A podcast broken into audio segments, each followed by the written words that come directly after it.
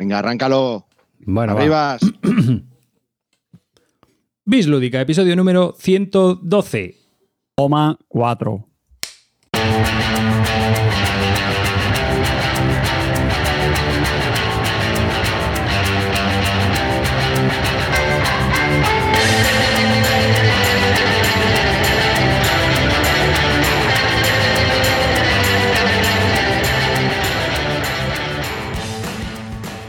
Hola y bienvenidas al Salón de Emergencias, el 112 de Bislúdica. Eh, bienvenidos a este podcast dedicado a los nuevos juegos de mesa. Después del chiste fácil, vamos a empezar a. Pues ya estaba, ya estamos empezando. Tenemos con nosotros, medio empanado y dormido, a Clint Barton. Buenas noches, Malevaje. Vuestro pequeño ídolo local está de vuelta y dispuesto a darlo todo para esta noche. El hombre del pijama de mercadillo Carte. ¿Qué pasa, mozuelos? Clean ha sonado muy convincente, ¿eh? Y por supuesto, al hombre que últimamente se le escucha y no debería, Calvo. ¿Qué tal? ¿Cómo estamos? Y se me ve, que es lo peor de todo. lo siento, pero es lo que hay. Se me ve, se me oye, o sea que, eso sí, todavía no me han comprado la ampliación de mi memoria, o sea que voy a seguir diciendo las tonterías de siempre. Y yo, que soy David Arribas, os doy la bienvenida a este podcast.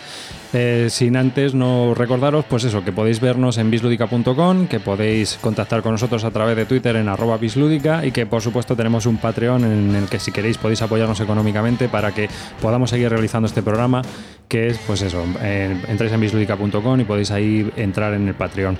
A todos aquellos que participen en el Patreon y tengan esa voluntad de donarnos su dinero y su pues eso, su dinero, pues tienen acceso a un podcast privado que hacemos de vez en cuando nosotros y que es solo para esta gente en exclusiva.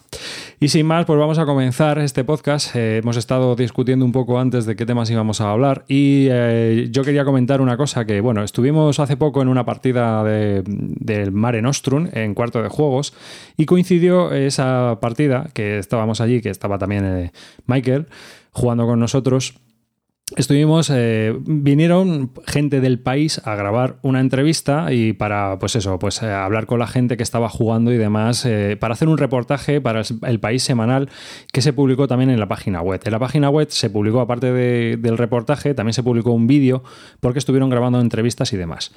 El resultado final es que después de estar allí toda la tarde y demás, es, la cosa quedó muy, como digo yo, estigmatizada. Porque quedaron, quedó toda una tarde resumida en dos líneas y básicamente venían a decir que somos unos cuarentones Peter Panes que nos dedicamos la tarde del viernes a otra cosa que es jugar a los juegos de mesa cuando podíamos hacer otras cosas más interesantes y luego en el vídeo pues apenas se habla un poco de, de, nada, ¿no? O sea, pero bueno, salen otros tres, otras dos aficiones como es el modelismo y también la restauración de juguetes y apenas se, se comenta, ¿no? Todo muy superficialmente y todo pues muy por encima. Y yo pues eh, había hablado de que eh, siempre creo que se estigmatiza demasiado el tema de no solo de los juegos de mesa, todas las aficiones, ¿no? Pero bueno, en la parte que nos toca, que son los juegos de mesa, yo creo que están muy estigmatizados.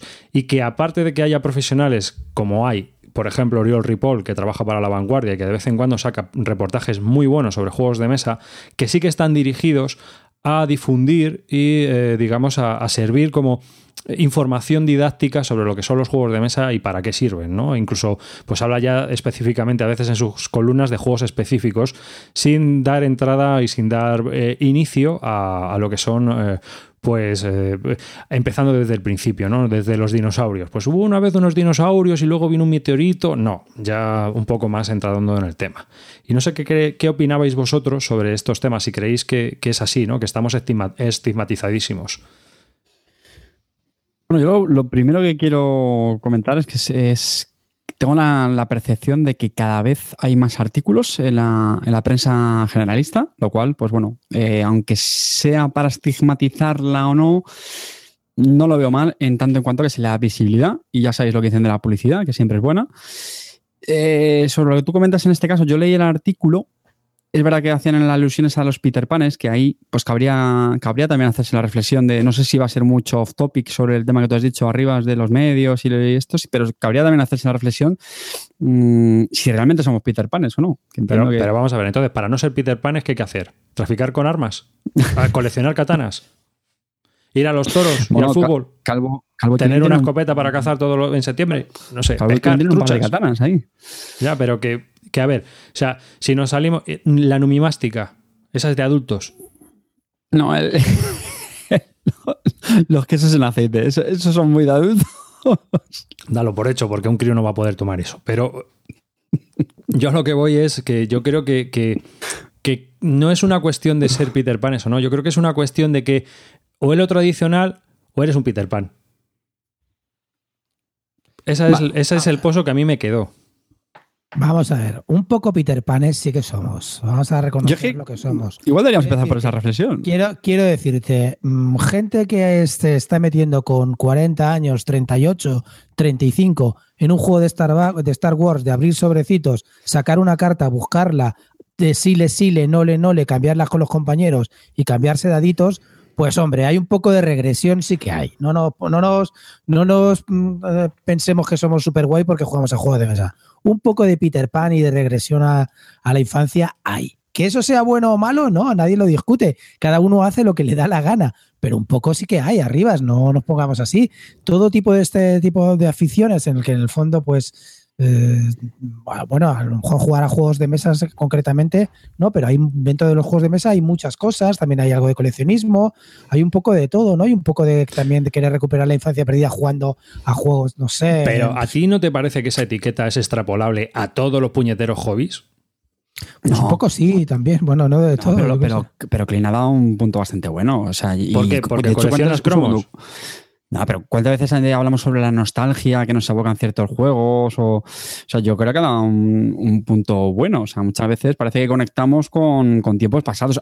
Todas las aficiones eso no aplica. Yo pienso en fotografía y no sé, yo no se me ocurre, no hay, no hay una conexión nostálgica cuando la practico y cosas así. O sea, sí que es verdad que bueno, lo que pasa es que yo, sinceramente, en esta afición, lo del Peter Pan a mí me ha hecho un poco ruido porque nunca me lo he planteado como que la practicara en el sentido de, de que me siento más joven, ni que vuelva al pasado y, y que no, no quiero envejecer. En ese sentido, no comparto ese, ese apelativo. O sea, Claro. yo cuando practico los juegos de mesa, no pienso ir, oye, no, es que yo sigo siendo un niño que se divierte y. No, sí, sí le doy la razón a Clint en lo que ha dicho, que algo, algo hay, pero no me lo planteo de esa manera. Calvo. A ver, yo no estoy de acuerdo con vosotros, por la sencilla razón de que hay muchos de vosotros que habéis, habéis- jugado a Magic desde que tenéis 14 años. O sea, que no es una regresión a la infancia porque lleváis desde vuestra infancia jugando. No es mi caso, pero sé que muchos de nuestros oyentes han jugado a, a juegos épicos de cartas coleccionables, pues desde que eran pequeños, y otros juegos de estos de tablero, como tú arribas, que los traían de no sé dónde y solo teníais uno y los teníais que machacar porque no había más juegos. O sea, que por esa parte no es una vuelta al pasado, a nuestra infancia. Eso, para empezar, no. Yo lo que creo que lo que creo que pasa es que asociamos a juegos con los juegos clásicos que vemos en las tiendas y a niños. Y a, juegos para pasar el rato, como si fuesen insustanciales o muy tontos. Entonces, yo creo que es que es gente que no se ha metido en esto de los juegos de mesa. Y, y hablo, em, y hablo desde el, desde el conocimiento con estos temas porque mis padres piensan lo mismo. O sea, mis padres piensan que soy anormal que lo soy, pero que en este tema, que es que juego a juegos de mesa, es que chico más tonto, es que juega a juegos de mesa. No tienen ni idea de a qué juego juego. A esa, Pero a esa- escuchadme un no, momento. o sea que- a esa estigmatización me, me refería yo, a que se cree que son para críos y por eso nos llaman Peter Panes. Claro, por Pero a eso. ver, yo lo, que, yo lo que quiero comentar es una cosa, mirar, vamos a salir de un poco del mundo friki en el que estamos, ¿vale?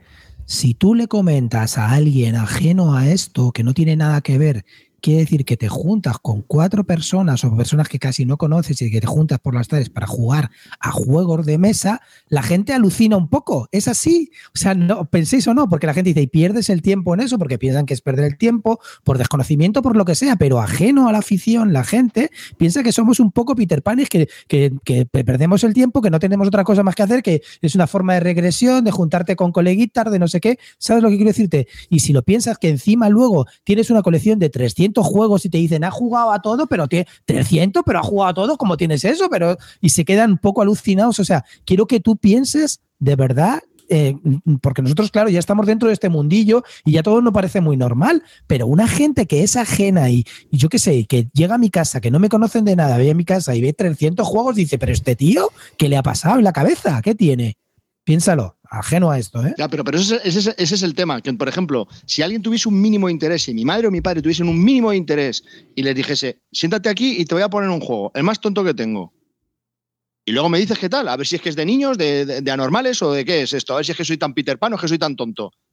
Y de repente cuando se pongan a jugar y lleven 20 minutos pensando que nos, que nos pasa a todos, van a decir, anda, coño, pues si mola, hay que pensar y todo. Ah, ahora sí, ¿no? Ahora ya no soy Peter Pan. Ahora ya no estigmatizamos esto. Lo que pasa es que, bueno, pues no sé. Ya, En- pero, De todas maneras, a mí es que me parece una, una afición tan sana que, pero como que no sé cuál en es el el chat, problema de porque y entonces el póker, el póker, el blackjack, la ruleta, ¿esos son de adultos? No es que sean de adultos, es que están más, más extendidos. Sí, Entonces son cartas para adultos, eso sí. Sí, ese es el tema. es que Yo creo que es un tema pasta. de popularizar. No, pero en serio, de verdad, pensarlo. Gente fuera. Y el mus, y el mus que están. Escucha, el gente mus, fuera de la que afición. tradición que tengan, ¿eh? No solo falta que Escucha, muevan pasta. El, el ajedrez, por habla- ejemplo, yo no creo que mueva una cantidad de pasta enorme. Lo sí, hay campeones mundiales y todo eso, pero. A ver, una cosa, yo os digo, ¿no habéis hablado alguna vez con alguien fuera de la afición y cuando tú le dices que juegas a juegos de mesa te miran un poco raro, medio sonríen y dicen, ¿y este? Sí, sí, sí, sí, sí. Es así, o sea, como primera sensación. De hecho, yo generalmente tampoco voy por ahí pregonizando lo que hago o lo que no hago, ¿sabes? Pero no es porque me dé vergüenza, pero porque, porque tampoco es que sea una cosa muy bien No, vista. porque no todo el mundo la lo entiende. Exactamente. ver, espera, espera, espera, espera. Es, que, es, que, es que nosotros estamos dentro, pero tú ponte, tú ponte que no sabes lo que son los juegos de mesa. Y que los juegos de mesa que conoces es el Monopoly, el Scrabble y el Gestos y el mierdas de esas. Entonces, cuando a ti alguien te dice que juega juegos de mesas, tú te lo imaginas a ese anormal jugando al Monopoly durante ocho horas y al Trivial con las preguntitas. Este, En serio, que llevamos ya 25 años con el Trivial. ¿Sigues jugando al Trivial atontado? ¿En serio? O sea, eso es lo que ellos piensan que hay. Y tú en- encima ya sueltas tu frase y dices, no, no, no, pero es que son juegos que no son conocidos. Entonces ya terminan como diciendo, ah, es que hay un Trivial friki, ¿no?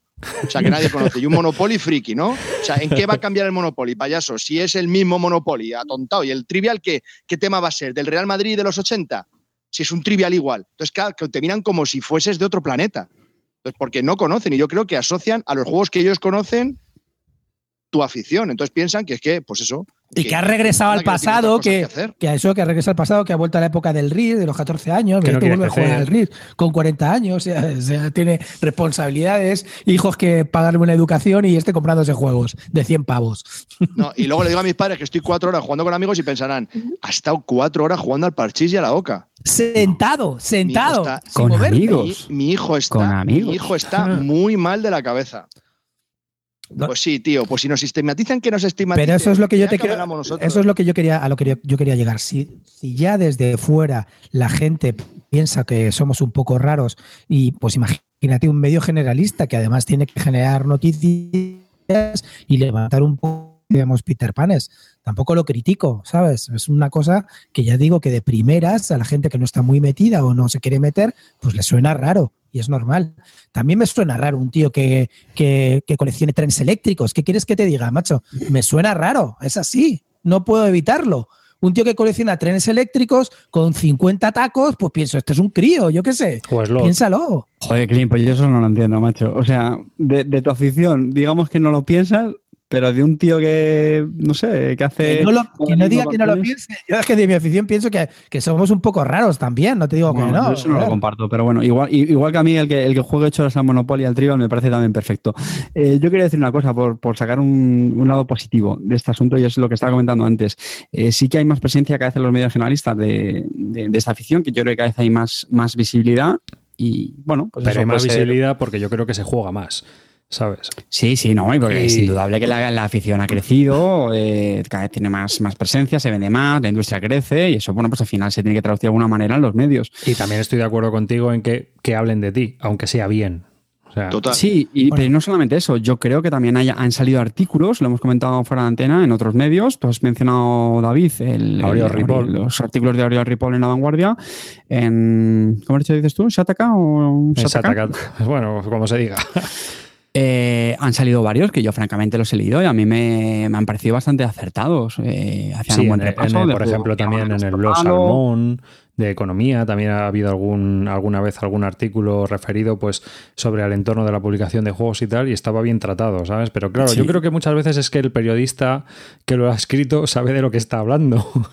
Mira, justo hay que ir a llegar, que yo creo uno de los mayores problemas de la prensa generalista es que, eh, como, como generalista que es, trata de cubrir todos los palos y evidentemente pues no está especializado en, si me apuras, en ninguno de ellos. Entonces, cuando trata un tema, lo hace, pues eso, pues bien basándose en estereotipos, de soslayo y por supuesto en precisiones. Lo que pasa es que cuando tú lees esos artículos donde sí tienes un dominio, pues como es en nuestro caso y nuestros aficionados, eh, pues ahí es donde se descubre pues un poco la trampa. En cambio, cuando lees otro tipo de artículos, pues no te das cuenta, pero yo creo que eso es habitual. Oye, una cosa, mira, hay una cosa que dice Paco Gurni, que está aquí conectado, unas Paco, que dice irte a escalar montañas, descender barrancos, hacer puente y poner tu vida en riesgo necesariamente, sí que es de adulto, ¿no? Efectivamente, eso, de cara a la sociedad está mejor visto. A mí también me parece súper mm, de niño y de buscar riesgos innecesarios, que no entiendo eso de buscarte la adrenalina, jugándote la vida y poniéndola en riesgo por si falla una goma y pegues un, un hostiazo contra el suelo haciendo puenting o cualquier historia. Eso también me parece súper Peter Panesco, pero en cambio, de cara a la sociedad está mejor visto. Y es así, yo estoy hablando desde el punto de vista de un periódico generalista en el que está hablando David. Pues de cara a la sociedad está mucho mejor visto arriesgar tu vida haciendo puenting o, jugándote con parapente y cosas así que hacer juegos de mesa. y no tienes que ir tan lejos, pero vamos a ver, si no tienes que ir tan lejos, si tienes eh, algo tan, vamos, tan icónico como es el fútbol, ¿no, os parece más infantil, por ejemplo, cuando los jugadores empiezan ahí a, tirarse a la piscina, a protestar al árbitro, y esos comportamientos no son mucho más infantiles? Así que tenemos un montón de casos, lo único que, bueno, es un poco ya... Eh, Sí, pero que es lo que estábamos comentando, que a ti te dice, tú, tú dices, eh, juego a juegos de mesa, pues eso es de niños. Pues tú ya, como, el 80% de la población, pues ya no juega a juegos de mesa. ¿Por qué? Porque los juegos de mesa que conocen, los, que ha hablado Calvo, el Gestos, el Trivial Pursuit de edición 86, que es el que tienes en casa ahí aburrido, y alguna cosa, alguna chorrada más, ¿no? Y sí, compran algún juego, pero claro, van, a, van ahí al pasillo de las grandes superficies y es lo que, es lo que encuentren. Entonces. Pero esos juegos que tú compras, ¿para quién se los regalas? a los niños de, de, 8, 10, 12 años. Entonces, claro, si tú piensas en esos juegos, que, estoy jugando yo a esos juegos, pues dicen, pero ¿y tú qué haces jugando a juegos de niños? Porque ellos cuando viene la Navidad y hacen la carta a los Reyes Magos, pues ¿qué juegos piden? ¿Y para qué edades? Pues eso, para ese tipo de niños y con ese tipo de juegos. Mira, Efren comenta, mi mujer llama a mi club Frikilandia. Si es que, y eso nos pasa a todos. Seguro que nuestras mujeres, a los nuestros amigos, mira a tus amigos los frikis, no sé qué. Al final es la mala fama, es que no deja de ser unos prejuicios que hay y que que yo no estoy a favor de ellos, pero que existen y que están ahí, ¿eh, chicos. No, no nos podemos pensar que somos los más guay, ¿eh? O sea, es verdad lo que dice Fren. A mi mujer, a mi, club me llama Frikilanda. Pues la mía también piensa que somos un poco raros, frikis, ¿sabes lo que quiero decirte? ¿Y es así o no? nos pasa por ejemplo, está claro. La mía, como juega algo, como juega algo, pues no nos considera fricazos. Porque ella ya sabe lo que es esto. Entonces, por lo menos no dice nada es que es eso, yo creo que es el desconocimiento que hay y el asociar a este tipo de afición a los juegos clásicos que son populares y que todo el mundo conoce. Ya, pero, vamos.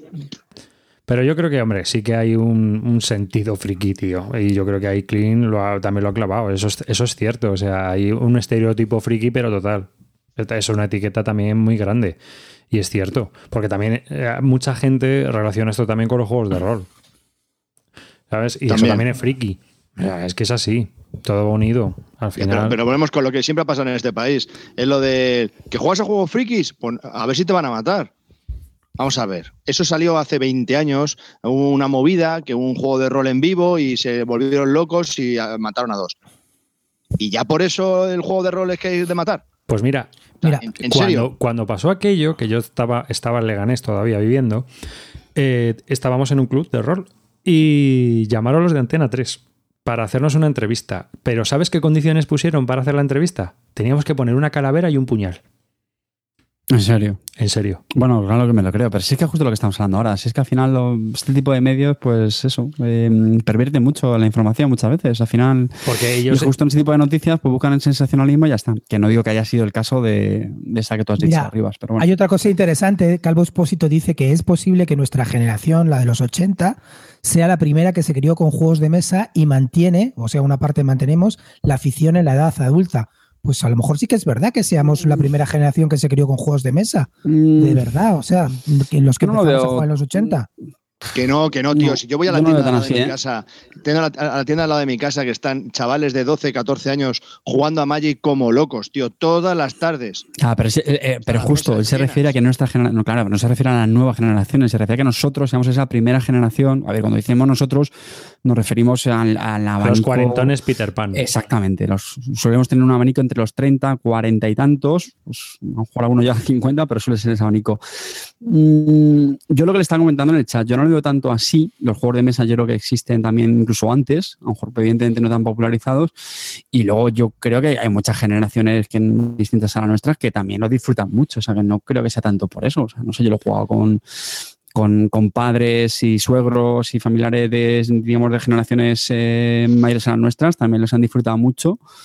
Y, no sé, y, no lo y el puntito que le ha dado Paco de días de juego, que lo ha dicho en el chat y lleva razón también, los videojuegos, ¿qué pasa?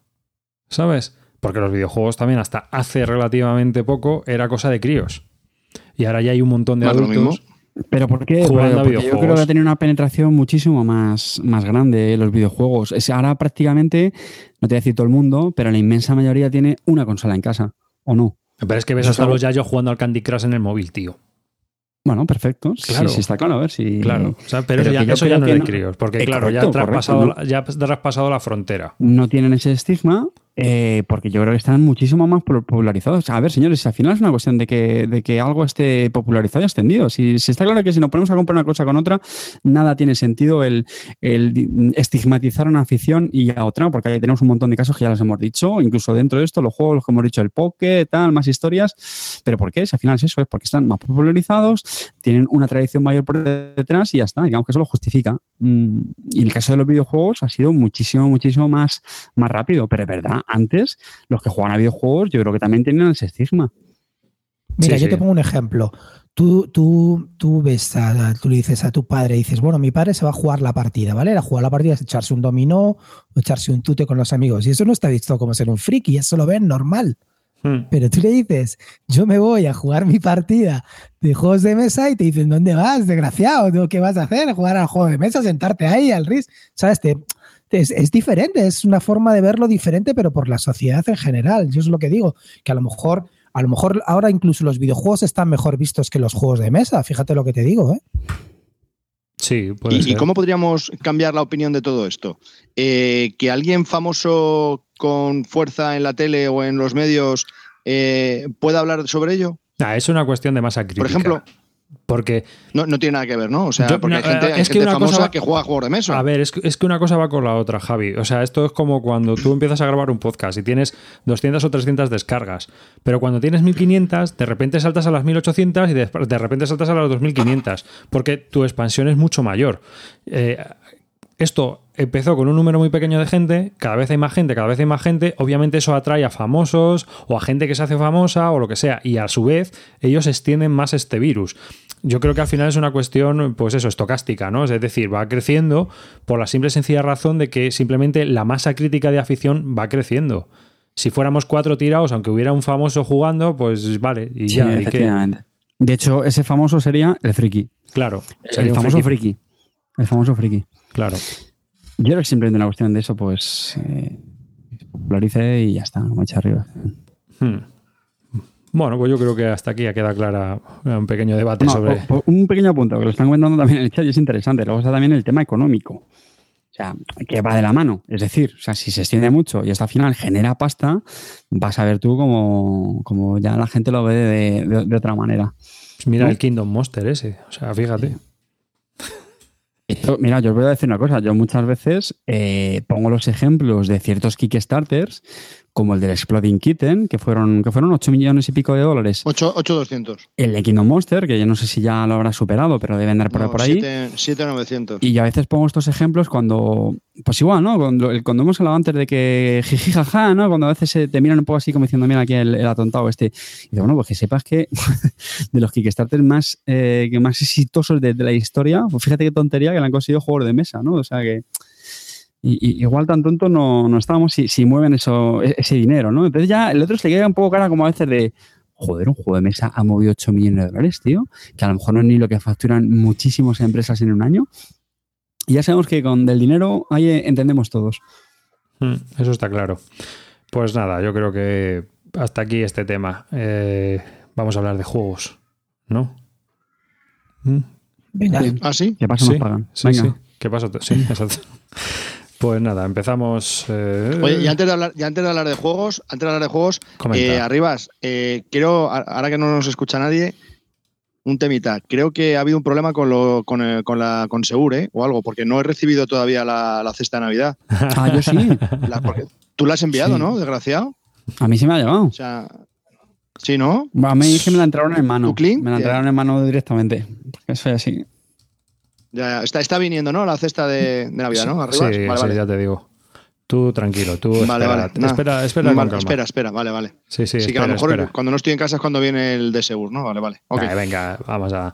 Clean, anímate, hombre. Eh, Mansiones de la Locura, segunda edición, edición en español. Cuéntanos, porque eso lleva hasta aplicación, ¿no? Algo de eso. Es un Sí. juego de Nicky Valens. Cuéntanos, eh, está editado por Epic Entertainment de 1 a 5 jugadores, eh, de 2 a 3 horas de duración. Venga, coméntanos. Que, ¿ah, ju- ¿Jugaste a la primera?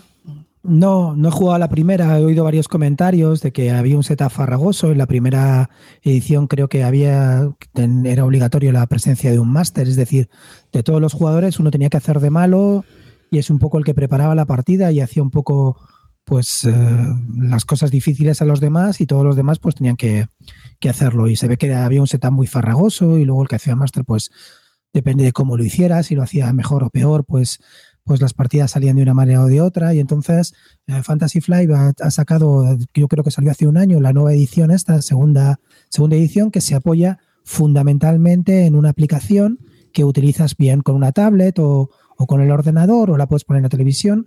Y, y nada, y la, la tablet es la que te hace de malo, te hace todo un setup muy rápido. Yo me lo compré fundamentalmente para, para jugar en solitario porque se puede jugar con dos investigadores. Ayer estuvimos haciendo una aventura, yo la, me he hecho ya una aventura en solitario que es la, la básica, tiene este, esta aplicación te viene con cuatro aventuras, una básica que dura entre 60 y 90 minutos, la segunda que dura, como hicimos ayer, entre 90 y 150 minutos, una tercera y una cuarta que ya dura un porrón de tiempo. Además se puede grabar con la tablet, etcétera.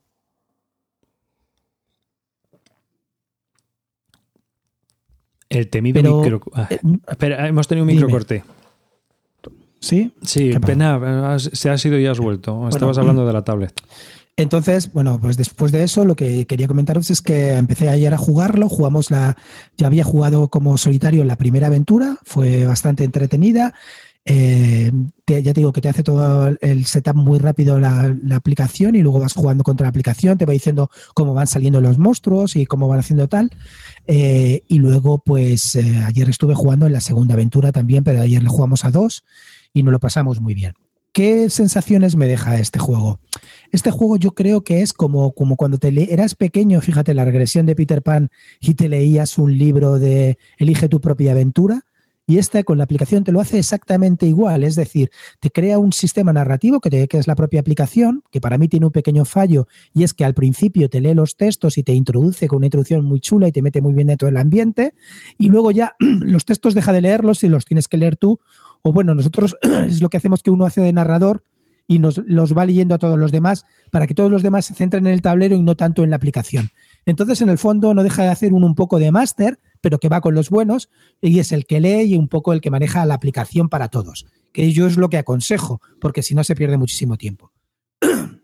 Y, y la verdad es eso, es un libro de elige tu propia aventura. Tú vas ahí con tus dos investigadores, haces dos acciones y tú, pues, mira, toco aquí, la- cuando tocas en la, en la aplicación, pues la, la aplicación te dice qué es lo que pasa, que tiene varias opciones, te da, tú- luego tú eliges varias opciones. Pues ya te digo, como un libro de, de elige tu propia aventura. Y la verdad que lo pasamos genial, es un juego muy narrativo. Y, me, lo- me- entretuve bastante. No es que tenga momentos así muy complicados de pensar, en realidad es moverte, me muevo o no me muevo, hago aquí, peleo o no peleo. No es que sea un, un rompetarros, pero, pero la verdad que fue muy entretenido. Tu- tuve un muy buen momento y, Me dejó unas sensaciones estupendas. Lo recomiendo para todos estos que quieran metadona, que vengan del rol y quieran un poco de metadona baratera y, y bien, y es muy entretenido. Lo único que no, tu personaje no sube de niveles, pero, pero la verdad que la aplicación te lo hace todo muy lento, no te, no te ralentiza, pero creo que la aplicación debería haber leído también los textos que van sacando eh, con un narrador que no cuesta nada y, y, aún sería mucho más entretenido. Además, la aplicación te va metiendo música y me entretuve. Dime, Calvo. Calvo. A ver, varias, varias cositas. Eh, ¿Cuántos escenarios vienen en la caja? Cuatro. Cuatro. Vale, pero ¿tiene Uno muy largo. los escenarios o...? Eh, en realidad dicen que, bueno, yo he probado el, el primero dos veces y sí que te cambian los, las cosas de sitio, pero la aventura sigue siendo la misma. Es decir, si tienes que buscar a un tío, pues si no te aparece en una habitación, te aparecerá en la otra y si ya te sabes la aventura, pues bueno, pues te lo conoces te lo sabiendo, pero luego hay que pasártela, ¿sabes? Aunque te conozcas y sepas ya dónde tienes que ir directamente, etcétera, hay que pasártela.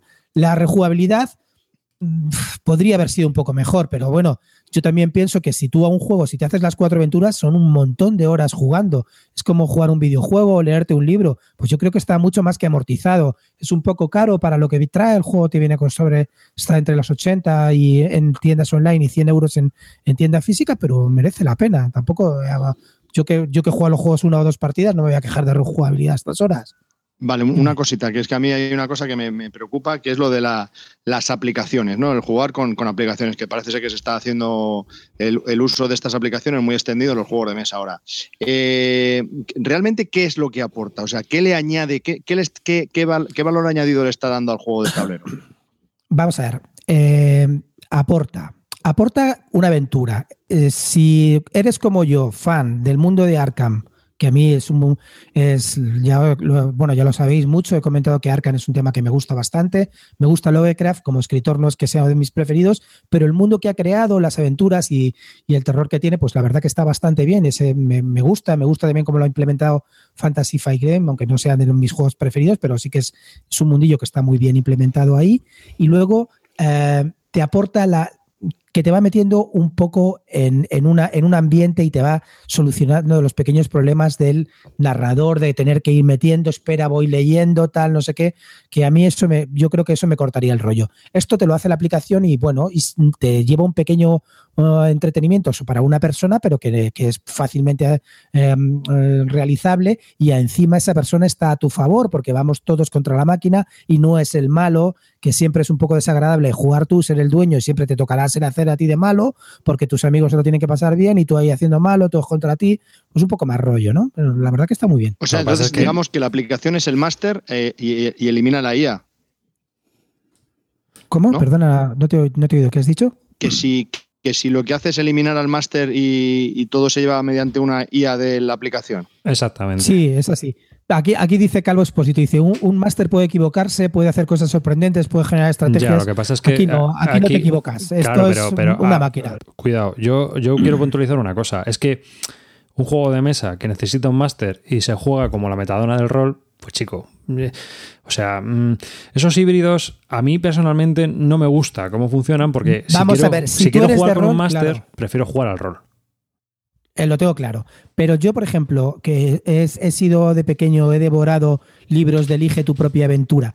Eh, he leído miles de libros de esos, me encantaban. Una cosa que me apasiona, esto me ha parecido un libro, un libro Elige tu propia aventura. Si eres además amante de las aventuras gráficas de ordenador, te estoy hablando de la de Monkey Island, bueno, de todo tipo de, del Día del Tentáculo, de ese tipo de aventuras de Indiana Jones, de aventuras gráficas de, los que cuando eh, éramos de nuestra generación o crecimos con ese tipo de aventuras, esto es como una aventura gráfica, nada más que es, pues esto en un tablero, y es así. Y yo lo que flipaba con las aventuras gráficas, pues esto tiene como si estuviera haciendo una aventura gráfica en vivo y además lo estoy haciendo con un compañero. Quiero decirte, no es que haya dejado de ser Eurogamer, simplemente que he hecho una aventura gráfica y me he leído un libro y me lo he pasado bien. Ya está, nada más. Tengo más preguntas. ¿Es un juegaco? No, no, me lo he pasado muy bien, ya está. Dime. Vale, otra pregunta. Eh, pero ¿existe la posibilidad de que, de que haya un libreto aparte con el máster o solo se va a poder utilizar la aplicación? Solo se va a poder utilizar la aplicación. ¿En serio? Vale, ¿No, no, por... puedes, ¿No puedes jugar sin la app?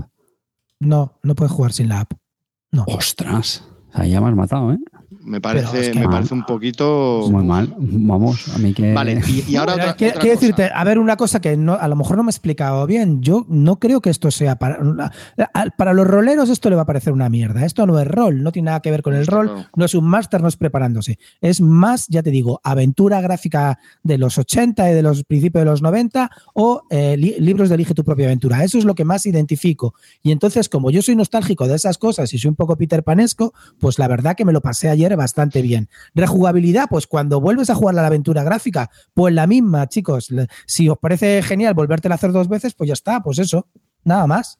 No es exactamente igual porque te cambia un poco los, los sitios aleatoriamente, pero el tramo general es lo mismo. Pero ya te digo que lo importante es el viaje, ya te digo, no el destino. Y entonces, y la última pregunta ya. Eh, ¿Esa aplicación no la podríamos desarrollar un poco y nos eliminamos el juego de tablero y ya jugamos con un juego de iPad o de tablet? Ah, Vamos a ver, podría ser, pero no es lo mismo, Calvo, no es lo mismo. No, no te Este- pueden sacar esto- 90 pavos así.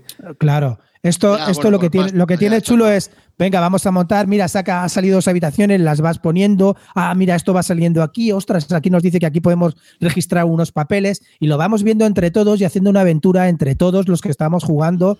Pues eso, como un pequeño librito. Si lo quieres hacer en un iPad, pues posiblemente lo puedes hacer en un iPad, pero para eso juegas una aventura gráfica que está mucho más detallada y es mucho mejor. Esto es un poco hacer una aventura que es ideal para no jugones. Gente no jugona, te lo pones ahí y te quedan totalmente enganchados. Es lo que te estoy diciendo. Es decir, no sé si a lo mejor que penséis que pienso que es un juego, pero pienso que es una cosa que por lo menos disfrutarla y jugar una partida alguna vez merece mucho la pena. ¿Y Clim, em, crees que las partidas dan pie a a cierta épica o, so- o son más eh, Son- puzzles, sudokus? ¿Sabes a lo que me refiero? Tiene, tiene un poco de todo, tiene un poquito de respira un poquito de tensión en el juego, es decir, yo me imagino que a lo mejor los investigadores cada vez están más, más apretados. Sí, eh, tiene mucha tensión. Los escenarios son muy difíciles. Ya te digo, de las tres partidas que he echado, en la- el primer escenario solamente lo gané una vez y muy, muy apurado. Y ayer nos barrieron directamente. Y la persona que había jugado, que jugó ayer conmigo, que fue Charles May, también había jugado ese mismo escenario y lo barrieron. Vale. Bueno, pues nada, Clint nos ha dejado, ha Ese pasado la mejor vida. tan oportuno. Toma. Ese micropene fuera de aquí. Bueno, pues nada. Pues nada. Cambiamos de tema. Recomendación. Eh, Clint Ahora estaba cuando- hablando de cómo tomarnos las uvas en Navidad. Bien. Hemos estado hablando Ah, de bueno, Mansion no, of. Madness. Lo recomienda. No es territorio Barton, pero lo recomienda. Eh, si te va el rollo, elige tu propia aventura. De 1 a 5 jugadores, 2 a 3 horas de duración. Juego de Nicky Valens. Y bueno, que está publicado en español por Red Entertainment. Eh, siguiente. ¿Quién quiere eh, hablar Venga, ahora? pues sigo yo y así seguimos con la, Venga. con la Benita Meritraser, ¿vale? Yo voy a elegir un, un juego que también está publicado por Fantasy Flight. También es un cajonaco, también vale una pasta, también tiene muchas miniaturas, pero no es del mismo rollo que Mansiones de la, de la Locura. Yo quiero hablar eh, de Star Wars Rebellion, ¿vale? Aprovechando que pues ahora recientemente, ¿no? Ha salido en, han estrenado en el cine el episodio 8, el Rogue One. Y bueno, este, este juego que me ha sorprendido porque yo pensaba que era de 2015, que tenía ya un año, pero bueno, según la ficha de la GG es de 2016, me imagino que sería primeros de año. Y es, está diseñado, eh, pues bueno, pues uno de los autores más prolíficos de esta, de esta editorial, que es Cory Konitska, que sabéis que es un artista haciendo pues eh, un montón de juegos dentro de, de Fantasy Flight. Es un juego que, bueno, dice que es de 2 a 4 jugadores, pero es el típico que no, esto es para jugarlo para dos. Cuatro se supone que es para jugarlo con equipos, que a lo mejor tienen su gracia, pero mm, yo siempre soy muy escéptico, ¿no? Pues como la guerra del anillo, que también dicen que se pueden jugar a cuatro. Mm, jugar a dos, chicos, hacedme caso. Y nada, bueno, Star Wars Rebellion, yo creo que ya a estas alturas prácticamente todo el mundo lo conocerá, pero por si acaso, pues eh, es, Está ambientado, lógicamente, en, en, Star Wars, la Guerra de las Galaxias. Un jugador eh, lleva a los rebeldes y el otro lleva al Imperio. El tablero pues, son una serie de, de, sistemas planetarios y la idea del juego es que el, jugador rebelde al principio de la partida esconde su, su, base y el jugador del Imperio lo que tiene que hacer es encontrarle. El juego cuenta con un montón de, de miniaturas que la verdad es que están bastante, bastante chulas. ¿no? Pues os podéis imaginar, el Imperio lleva a los famosos Stormtroopers, los destructores imperiales, los, los TIE Fighter y los rebeldes, pues bueno, llevan también tropas de tierra, tienen también a los X-Wing, los, a la, los a la Wing, o sea, los X-Wing, perdón. Y, y, bueno, pues el juego es una mezcla, por un lado, de, de combate, de darse tortas, Y como digo, pues tiene eso de un poco de esconderse. El, imperio tiene que encontrar. Y se juegan también unas cartas de comisiones, donde hay pues bastante interacción. Pues a lo mejor el rebelde, por ejemplo, sabotea, sabotea planetas que tengan bajo su control el imperio. El imperio a lo mejor puede capturar a, líderes de los, de, los rebeldes. Tiene, tiene bastantes eh, acciones eh, mecánicas alrededor, pero que una de las cosas que más me sorprendió de este juego es que realmente es muy sencillo de jugar, ¿vale? Yo me puse a leer las reglas, vi que eran 16 páginas y en el fondo era el típico reglamento de Fantasy Flight con un montón de bueno, un montón, vamos, con ejemplos de esta página completa y, bueno, luego también tiene la guía referencia que te lo explica bastante bien y nada, una cosa que me gustó bastante de este juego, ya os digo, es que se explica bastante, bastante fácil, ¿vale? ¿Qué más cosas me han gustado? Pues que tiene, tiene tensión. Este juego mola porque van pasando una serie de turnos. Entonces, claro, el, imperio, eh, el imperio pierde si pasa una serie de turnos y no encuentra la base rebelde. El, rebelde, además, puede hacer una serie de, conseguir una serie de objetivos que se llaman para cortar ese tiempo. Entonces ahí se, va, se, se cruza una tensión donde el imperio ve, por un lado, que se le acaba el tiempo, pero claro, cuanto más tiempo pasa. Leches. Se nos ha ido Carte en medio de la explicación de. Tenemos el internet un poco chungui, ¿no? ¿Mm? ¿Vosotros, habéis jugado, este, ¿Vosotros habéis jugado este de Rebelión? ¿Eh? Claro, estás ahí aguantando, ¿eh? Sí, sí, sí, no, no, yo hoy no voy a caer, pero que, que no, no, yo a este no, a mí este, tipo de juegos, es que no quiero decir en antena lo que pienso de Star Wars, entonces yo prefiero darme... Ah, que tú vas a ir al cine a ver, ¿no? Vas a ir a ver la nueva película. Sí, como todas las otras pelis, sí. Sí, ahí estás, ¿no? Vestido Me encanta Star Wars. si os digo yo lo que haría con Star Wars y todos los temas espaciales, venga. Eh, Clean, habla tú del Star Wars. No, eh, eh, hemos, hemos pasado de tema porque yo creo que ya estabas finiquitando la historia, ¿no? De Mansiones de la Locura. Sí, sí. Has dicho el final de. Has dicho el final del. De, la, de la impresión, ¿no? Bueno, hemos hablado de mansiones de la locura. ¿Quién se ha caído? sí, más o menos, ha sido así.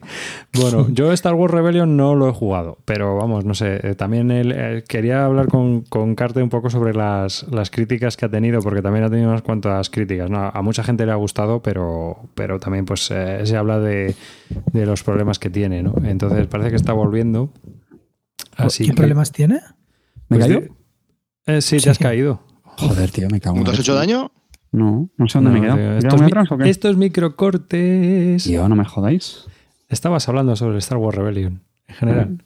Bueno, de los, de los combates, no sé si he llegado a los combates o ni eso. que has estado hablando tú solo y nada. ya, ya, ya, me he cogido carrerilla, lo sé. Lo sé. Yo es que no te estaba escuchando. no, estabas hablando, sí, venga, habla, habla de los combates bueno, no sé si he dicho la tensión, se está diciendo un poco cosas positivas que me gustan bastante del juego, ¿vale? Pues que al final es, muy sencillo de jugar, tiene tensión, ¿vale? Eh, tienes bastantes decisiones, eh, el lore del juego pues está bastante bien implementado con los líderes, con los líderes, con las diferentes misiones. Y luego está diciendo cosas que menos me gustan del juego, es los combates al principio son un poco tediosos, porque cada unidad eh, tiene un dado, te tienes que aprenderte qué dados utilizan. Hay dados negros, hay dados rojos, eso al principio se hace un poco tedioso. Y, bueno, y a lo mejor otra pega, mm, tengo también un poco dudas, no voy a decir rejugabilidad porque desde luego el juego da para muchas partidas, pero al final las misiones tampoco son muchas. Eh, proyectos que puedes hacer, es decir, lo veo un pelín corto en cuanto a, eh, en cuanto a las cartas que tiene el juego, para, hacer, el, eh, digamos, una partida muy diferente una de otra. ¿Me explico? Yo tengo preguntas. Ah, pues dale, si no se termina el monólogo. La simetría que tiene ese juego. Es muy de. Todo depende del imperio y cómo lo haga, porque realmente tú, eh, como rebelde, vas poniendo un poco de trabas, pero realmente el peso de la ley cae sobre el imperio. El peso de la ley cae sobre el, el, peso del juego, en realidad. Es decir, el, jugador que lleva el imperio es el que gana o pierde realmente. Mm, no. No, yo tampoco estoy de acuerdo con eso, ¿eh? No, es una pregunta, es una pregunta. No, a ver, ojo, también no lo he dicho, ¿eh? Tres partidas he jugado ya, creo que con el Imperio jugué dos y otra con el Rebelde. Yo creo que no, que cada uno tiene su, su rol, o sea, su rol quiero decir, y tiene su ahí su miguilla, ¿eh? El, Rebelde, lo que, mira, hay una cosa que mola mucho del juego, es que el Rebelde, esto me lo comentaron en Twitter y la verdad es que con toda la razón, y es que cuando juegas el Rebelde, te da la sensación de que todo el tablero es enano. Es decir, es como, Dios, me va a pillar la base ya. Está así con el culo apretado. Y cuando eres imperial, es como, joder, macho, esto es enorme, tío.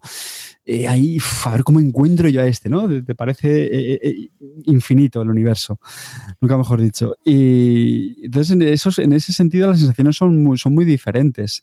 Yo creo que cada uno lo disfruta a su manera, ¿vale? Es decir, el, rebelde está ahí como a aguantar turnos y turnos y el imperial ahí a encontrarlo como sea. Yo creo que lo, disfrutan, ¿eh? sinceramente. A, mí me da la impresión de que con dos personas que sepan de verdad jugar bien, se conozcan bien las cartas, que es lo más importante, es mucho más difícil ganar con el imperio que con el rebelde. Fíjate lo que pienso, ¿eh? Sí, bueno, yo creo, la gente lo que suele decir es que es más fácil ganar con el rebelde. Mm, sí, por eso yo digo que el rebelde lo tiene más fácil con, las personas. Perdona, yo lo que quería decir es eso, que el rebelde es más fácil ganar con el rebelde que con el imperio. Es decir, el rebelde al final, si los dos conocen bien las cartas y saben hacerlo, el imperio lo tiene mucho más chungo de ganar que al, rebelde que, al revés. Eso es lo que yo pienso. ¿eh? O sea, al principio, cuando ninguno sabe jugar, es mucho más fácil ganar con el imperio, porque en realidad es un ataque masivo y, y puede ser, pero si sabes manejarte y, conoces bien las triquiñuelas, el rebelde lo tiene para mí un poco más fácil. No sé si es así o no. Sí, vamos, yo lo que he escuchado, tampoco juego a tantas para, pero yo lo que he escuchado es eso y también un poco la sensación. ¿Por qué? Porque al final, eh, incluso si te encuentran la base, tampoco, tampoco, tampoco es tan drástico. O sea, ni siquiera has perdido la partida. ¿eh? Cuando te encuentra la base, el Imperial tiene que destruir las tropas que hay ahí y puedes mudar la base que tampoco es que sea un chollo, pero alargar la partida, que al final es lo que vas, lo que vas buscando. Una pega, que esta sí que la veo más gorda, eh, es que la partida puede ser un poco coitus interruptus. ¿Vale? Es decir, el juego, no lo he comentado, la duración supuestamente, según la ficha, son unas 3-4 horas, que 4 horas a mí me parece una, barbaridad, yo creo que 3 como mucho. Eh, pero claro, ¿qué pasa, macho? Que si el, el, Imperial atina y te encuentra la base muy rápido, a mí me ha pasado hoy la partida con mi hermano, eh, pues se la encontré bastante rápido, la verdad. Al final también uno se tira de, olfato y pues claro, eh, la partida te va a durar mucho menos. Pero bueno, tampoco pasa nada. Pues echas otra o lo que sea y ya está. Otra preguntilla. Lo de que también he leído yo que eh, atravesar el mapa con tus unidades, como que el imperio lo tiene un poco complicado, ¿no? O sea, hasta que das la vuelta a todo ese. O sea, hasta que llegas, tela. A ver, el juego tiene una mecánica que a mí me parece muy interesante y es que no puedes hacer, por así decirlo, como un trenecito de unidades. ¿Vale? Es decir, imagínate diferentes sistemas que, en las regiones que están conectadas con otra. Entonces, para mover las tropas, tú lo que haces es llevas un líder marcas la región de destino, todas las tropas las mueves ahí. ¿Qué es lo que pasa? Que si ya esas tropas tienen un líder, ya no se pueden mover. Es decir, que no puedes poner otro líder para mover otra región adyacente y por eso decía lo del trenecito, ¿vale? Sino que básicamente las tropas se mueven pues una región y ya está. Tampoco tienes muchos líderes y, los líderes además los quieres utilizar para hacer misiones, que es otra, es otra decisión muy interesante del juego. Es decir, cómo distribuyes los líderes para mover las tropas y cuáles en las misiones que quieres hacer. Pues a lo mejor dices, mira, paso a hacer misiones y lo que voy a hacer es más a desplegar las tropas que voy sacando. Entonces, yo me imagino que el comentario vendrá por ahí, pero bueno, más o menos sí que las puedes ir moviendo. ¿eh? Yo no lo veo tan tan difícil ni mucho menos. ¿Y esas misiones son interesantes o son un poco lineales todas y es ahí? Eso es lo que yo decía que a mí me deja un poco más frío. Eh, la primera partida, claro, la primera partida son todo nuevas, te pones a leerlas, molan bastante. Eh, sabotaje, eh, capturar, interrogar, mandar sondas para ver dónde está la base. Eso la verdad es que está bastante chulo. Yo, yo creo ya les pegado muchos meneos, a mí me gustaría que fueran un poco más diferentes. Te pongo un ejemplo que yo creo en este juego es bastante inevitable, ¿no? Guerra del Anillo. Yo creo que una persona que está escuchando esto, lo primero que puede decir, bueno, ¿y, ¿y cuál te gusta más, Guerra del Anillo o, o Star Wars Rebellion. A mí, personalmente, me gusta mucho más Guerra del Anillo por dos motivos. Uno, porque la temática Tolkien me llama más. Y dos, precisamente por lo que estoy diciendo. Guerra del Anillo, alguien me puede decir, como tú arribas, que la estrategia está más, eh, más patronizada, más dirigida, pero la cantidad de cartas que tienes y cómo las vas robando, los eventos que tienes, me da, un sabor diferente a la mm. partida, me explico. Aunque a lo mejor en líneas generales yo mi esquema no lo cambie, pero la tontería de, joder, pues con este evento hago este, con este otro evento, y son bastante más diferentes las cartas y los combates también. Entonces a mí eso mm, me gusta más, ¿vale? Pero entiendo que, bueno, es algo un poco más objetivo. Yo, yo, yo pienso con este juego, con el Star Wars Rebellion, creo que es, mm, tiene una cosa que tiene que, que atrae a mucha gente, a muchos de los frikis de Star Wars, y es que está tremendamente bien implementado. Tiene un montón de guiños a las pelis, un montón de guiños, no solamente en las cartas, sino en la colocación de los planetas, en cosas que, que eventos que pueden pasar si te metes en determinado planeta, etcétera. Y eso, por supuesto, a todos los frikis de Star Wars les pone muy calientes. Y luego, Uh, pues claro, poder manejar a todo este tipo de personajes de que has llevado toda la vida y hacen cosas muy temáticas, pues lo dejan solo en carbonita, lo de atrapar a, a, Luke Skywalker, no sé, hay mil cosas que, que, son muy, muy de pelis, ¿no? Entonces, pues eso, claro, tiene, tiene muchos guiños. Y luego es un juego, no deja de ser un juego de ratón y el gato, pero que está muy bien implementado y no, y no es solamente pelear, sino que tiene más, tiene más cosas. Te tiene un poco como el señor, como en la guerra del anillo, no solamente es una guerra de un risk de atacar uno contra otro, sino tienes que cuidar que la, pues que la compañía no, no llegue al Monte Oscuro a tirar el anillo y cosas de estas. Y aquí te tienes entretenido pues buscando la base rebelde. Y la verdad que los dos para mí tienen ese parecido. Y luego también tienen otra cosa, que es que para jugarlo de verdad y disfrutarlo, tienes que conocerte muy bien ambas cartas, tanto las de las del Imperio como, como la de los rebeldes. Sí, eso también me lo han, me lo han comentado y, es cierto. Y me queda por preguntar, me queda por preguntar. Eh, entonces, aunque el juego pone que es para cuatro, ¿vosotros creéis que solo es para dos realmente? Yo creo que sí, que este tipo de juegos yo creo que es mejor a dos. Eh, no, no, lo he leído con detenimiento. Me parece que a cuatro eh, pues se hacen por equipos y entonces uno se lo llaman como el almirante y el otro tiene como otro rol. Y, digo, no sé si es porque uno lleva un tipo de unidades, una serie de líderes, me parece, los lleva uno, otro. La verdad es que no te sé decir muy bien, ¿eh? pero mm, no sé, yo creo que este tipo de juegos no, me tiene nada de convencer. Hmm.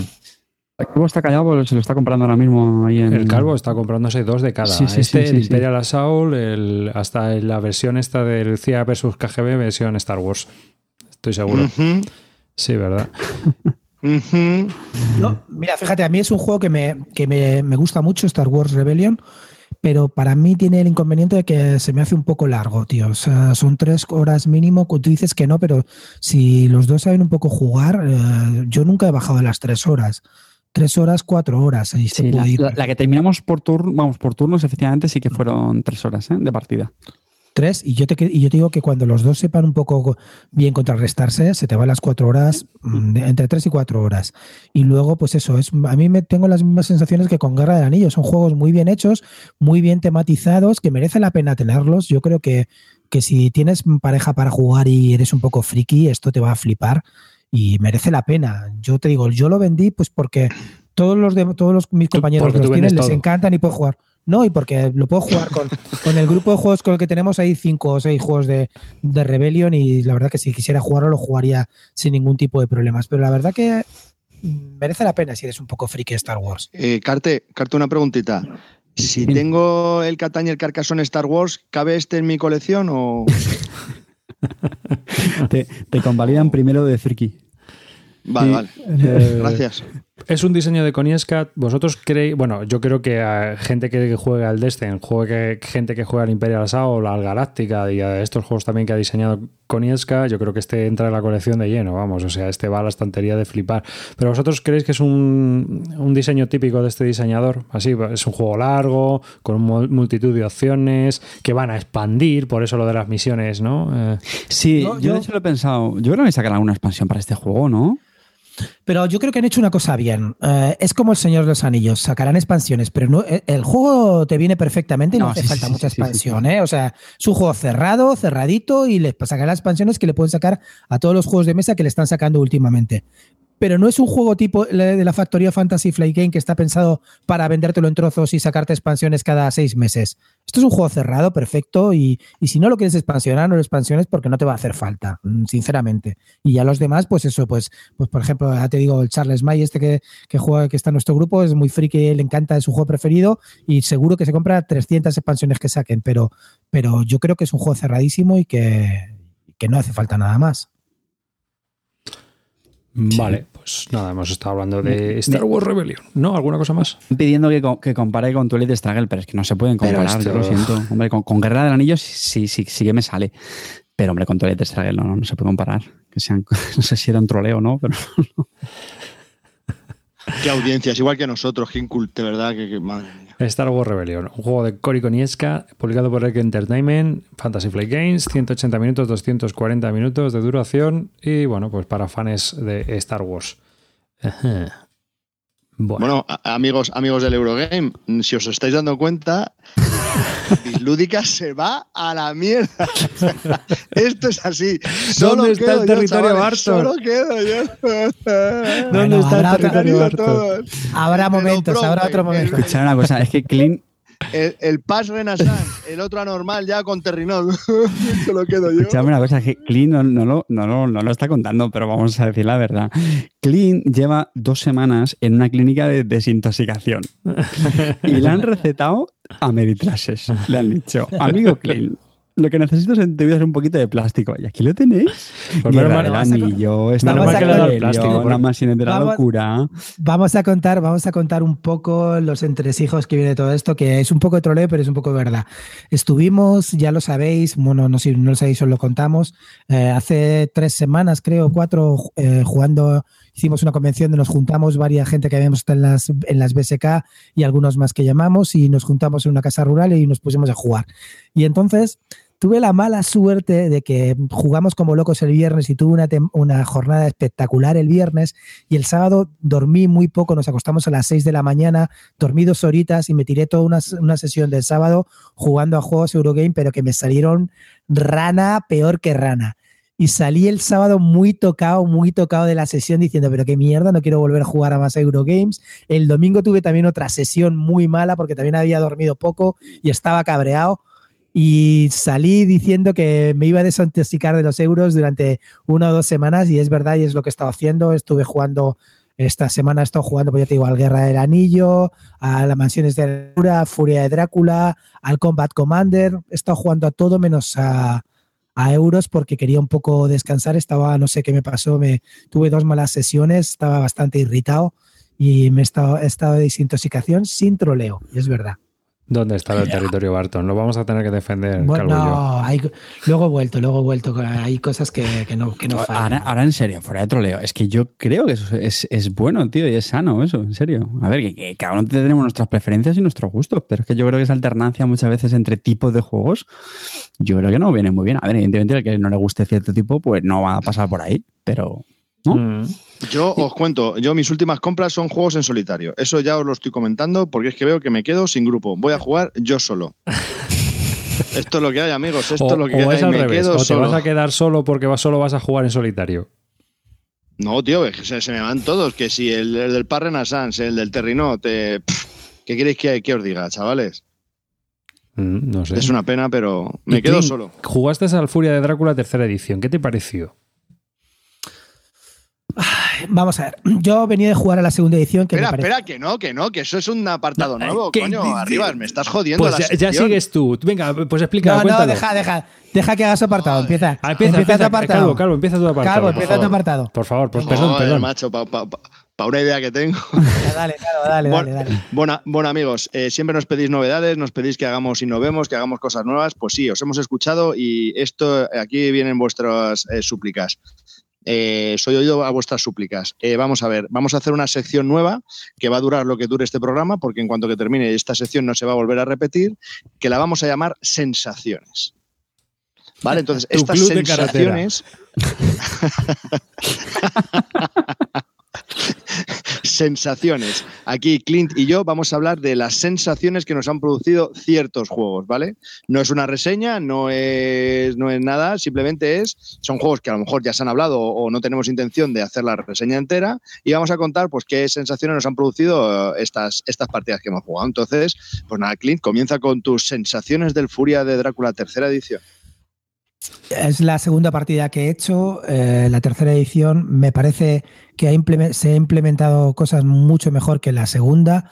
Es decir, las batallas se han mejorado, los turnos también son mucho más rápidos, pero creo que el juego tiene un pequeño defecto y es que sigue durando demasiado y luego el que juega a Drácula se lo pasa de puta madre y los investigadores se aburren un poco. Entonces, es un juego que tengo, que lo voy a seguir manteniendo porque la verdad que soy un gran amante del libro de Drácula de Bram Stoker y un día podríamos hablar largamente sobre él porque es un libro que marcó bastante con bastantes novedades. Fue el primero que implementó el tema de los, de los diarios y, y la verdad que lo mantengo porque soy un gran amante de ese libro pero las sensaciones son que se hace demasiado largo. La partida la tuvimos que dejar a medias después de tres horas y media, casi cuatro horas. Y no creo que vaya a repetir con la misma gente con la que jugamos ayer. Ese juego lo juego a dos, uno que lleve a todos los investigadores y otro a Drácula, o no. Y aún así, el que lleva a los investigadores no se lo pasa muy bien. Drácula se divierte mucho más, tiene como más cosas que hacer. Los investigadores es solo, sota caballo rey, no, no hay variedad, ¿sabes? No, no sé. ¿A, ti no te parece que a cinco, encima, algún, o sea, algún investigador se puede quedar descolgado totalmente? Porque como aparezcas en la otra punta del mapa donde está la acción hasta que llegas. Mm. Es que, es que yo, es eso lo que pienso, que es que eh, tienen que estar muy juntos y el otro hasta que llega tarda mucho en llegar. Y ya te digo que es que luego no solamente tienes muy limitado el movimiento, eh, es que y el investigador o te mueves o haces una, acción de suministros, todo lo demás es, un poco rollo, no haces nada más. Hay una, yo creo que esta edición la han orientado más a que Drácula sea más activo, porque encontrarle le vas a encontrar, pero yo creo que está más orientada también a que Drácula te ponga la zancadilla, incluso te ataque él antes de que tú llegues hasta donde está él, ¿no? ¿A ti no te dio esa impresión? Sí. yo, lo que, yo lo que tengo la impresión es que el Drácula tiene cosas que pensar. Le pongo aquí una trampa, hago aquí esto, mira, le podría meter por aquí pero los otros no tienen nada que hacer más. Es decir, el que se lo está pasando bien es uno que está pensando y haciendo cosas y los otros están aburridos, moviéndose a ver si te pillo. Y si te pillo te tengo que pegar. Es que no hay otra diversión, eso es lo que me jode. Que es que la gente dice, no, esto es muy narrativo, narrativo para Drácula, pero para los demás es un poco aburrido, sinceramente. A mí es que la impresión que me dio es esa, que es un poco, yo creo que a tres jugadores eh, mucho mejor, porque lleva cada uno dos, dos investigadores y aunque tengas a uno descolgado Siempre puedes ir con el otro a, la parte de la acción. Y segundo, eh, la parte de la deducción está muy bien, pero si juegas al Scotland Yard, pero claro, tú lo que dices es que hay dos juegos, ¿sabes? Está eh, la parte, para mí hay dos juegos. Está por un lado encontrar a Drácula y por otro lado tienes Drácula que se lo monta, como dices tú muy bien, él solito a su rollo y a su y se lo pasa muy guay. Y entonces tiene a los otros dos de títeres haciéndole las gracias, bueno, a los otros cuatro investigadores. Y eso yo creo que eh, no, no hay un ritmo entre investigación y Drácula que haya que sea armonioso en el juego, como bien dices tú, sino que Drácula va a su rollo y se lo pasa muy bien y los investigadores juegan un Scotland Yard. Efectivamente. De tres horas. Efectivamente. Cuando, cuando, juega, cuando un Scotland Yard te dura 17 rondas. ¿no? Y yo creo que ese es el problema del juego si, si los investigadores tuvieran algo más que hacer que moverse y pelear, pues también sería más divertido. Que algo como con Drácula, de decir, ah, pues mira, le podemos meter aquí esta carta, hacer tal, pero es que no hacen nada, es nos movemos por aquí, está aquí, ay, mira, se va a mover aquí, pues lo, lo, acercamos aquí, es que no tienen más. Eso está bien si te durara dos horas, ¿vale? Con dos horas aún lo puedo aguantar, pero es que no, las partidas no bajan de tres horas, mínimo, mínimo, minimísimo. Tres, cuatro, cinco horas se te puede ir perfectamente la partida. Calvo, ¿la sección esta era sensaciones o, la segunda parte del monográfico de la furia de Drácula? ¿Cómo, Venga, vaya, ya, cortamos, Calvo. Sensaciones anormales, sensaciones, coño. Había que decirlo. Madre mía, y, encima que ya hemos ahí metiendo cera. Coño, lo hemos escrito antes en la escaleta, tío. Ceñiros a la escaleta. Joder. Solamente una cosa. un minuto antes. Se me, ha, se me ha, olvidado. Netes dice que si juegas con capa y colmillos, mejora el juego. Lo probaré la próxima vez. bueno, yo las sensaciones de las que os quería, las sensaciones que os quería hablar, y sí voy a durar un poquito más que Clint, pero va a ser bueno. que os quiero hablar de, un juego que, es. Eh, voy, a, voy, a, explicar, voy a decirlo seguro que mal, porque no es mi especialidad, no me acuerdo mucho de él, no, seguro que no voy a utilizar los términos correctos para explicar este juego, ¿vale? Pero como son sensaciones, pues me la pela. Entonces, eh, os quiero hablar del República de Roma. El República de Roma es un juego antiquísimo que siempre me ha llamado mucho la atención, pero no por el juego en sí, sino por el hecho sociológico de, de, juntar a cinco o seis personas y dialogar, eh, discutir sobre algo y, bueno, y comerle la tostada al otro y tal, tal, tal, tal. Entonces, pues bueno, gracias a Calvo Expósito, el Calvo Bueno, eh, pues eh, que organizó una partida en su casa, tuve la, me invitó, gracias Calvo, siempre te estaré agradecido por esto y por otras muchas cosas, pero por esta en concreto. Y juntamos a otros cinco, Calvo junto a otros cinco, otros cuatro conmigo, y bueno, éramos seis a jugar y solo, digamos que República de Roma tiene tres eras, ¿no? Entonces nosotros jugamos a la, a la temprana, jugamos solo una. ¿Puedes decir partida... República en vez de era? ¿Ves? Es que a eso voy, que no. Ah, pero. Sensaciones. Hay gente que nos está escuchando, ¿sabes? Y luego. Ya, vale. Pues he hecho. A ver, Calvo. Está en la gala Mueve Cubos ahora mismo, tío. Nos la estamos jugando, ¿ale? O sea, ahora mismo ya, la tío, gente está pues, votando el mejor podcast, me tío. O sea, por me favor, habéis dado, me habéis dado la palabra y la, la habéis cagado. Bueno, ¿No? a lo que vamos. Espérate, hostia. Entonces, eh, la, ¿cómo has dicho? La, la República. Bueno, la temprana. La, la, República temprana. La, la guerra vale. temprana. Entonces, la partida duró aproximadamente. no me jodas mi sección. Eh, duró 10 horas, ¿vale? Y solo jugamos una, una República, o sea, imaginaros. Entonces, ¿qué, ¿qué es lo que pasa? ¿Qué es lo que se hace mucho en este juego? Discutir, continuamente, discutir. Entonces, empiezas de buen rollo y, y y las sensaciones, eh, o sea, yo ya iba mentalizado a que no es un euro, que no es un euro, que no es un euro, que pueden tirar un dado, te pueden matar a tus tres senadores en cualquier momento, al principio de la partida, al final, cuando sea. Pero bueno, yo iba a ver sensaciones y a ver cómo, cómo era. Esto era como un, como un, ¿cómo se llama este? La resistencia, pero a lo bestia, ¿no? Ahí todo el mundo hablando, en vez de en 10 minutos, durante 10 horas, ¿no? Entonces, pues bueno, eh, ¿qué sensación tuve? Pues la verdad que muy buena, me encantó esa sensación. Lo, que sí os recomendaría es que si lo vais a jugar, ojito con quién os sentáis a la mesa, porque aunque pueda parecer que seáis amigos, eh, se llega un momento en la discusión, hubo un tema que estuvimos tratando durante 52 minutos, y aquel que no haya jugado puede decir, pero estáis gilipollas.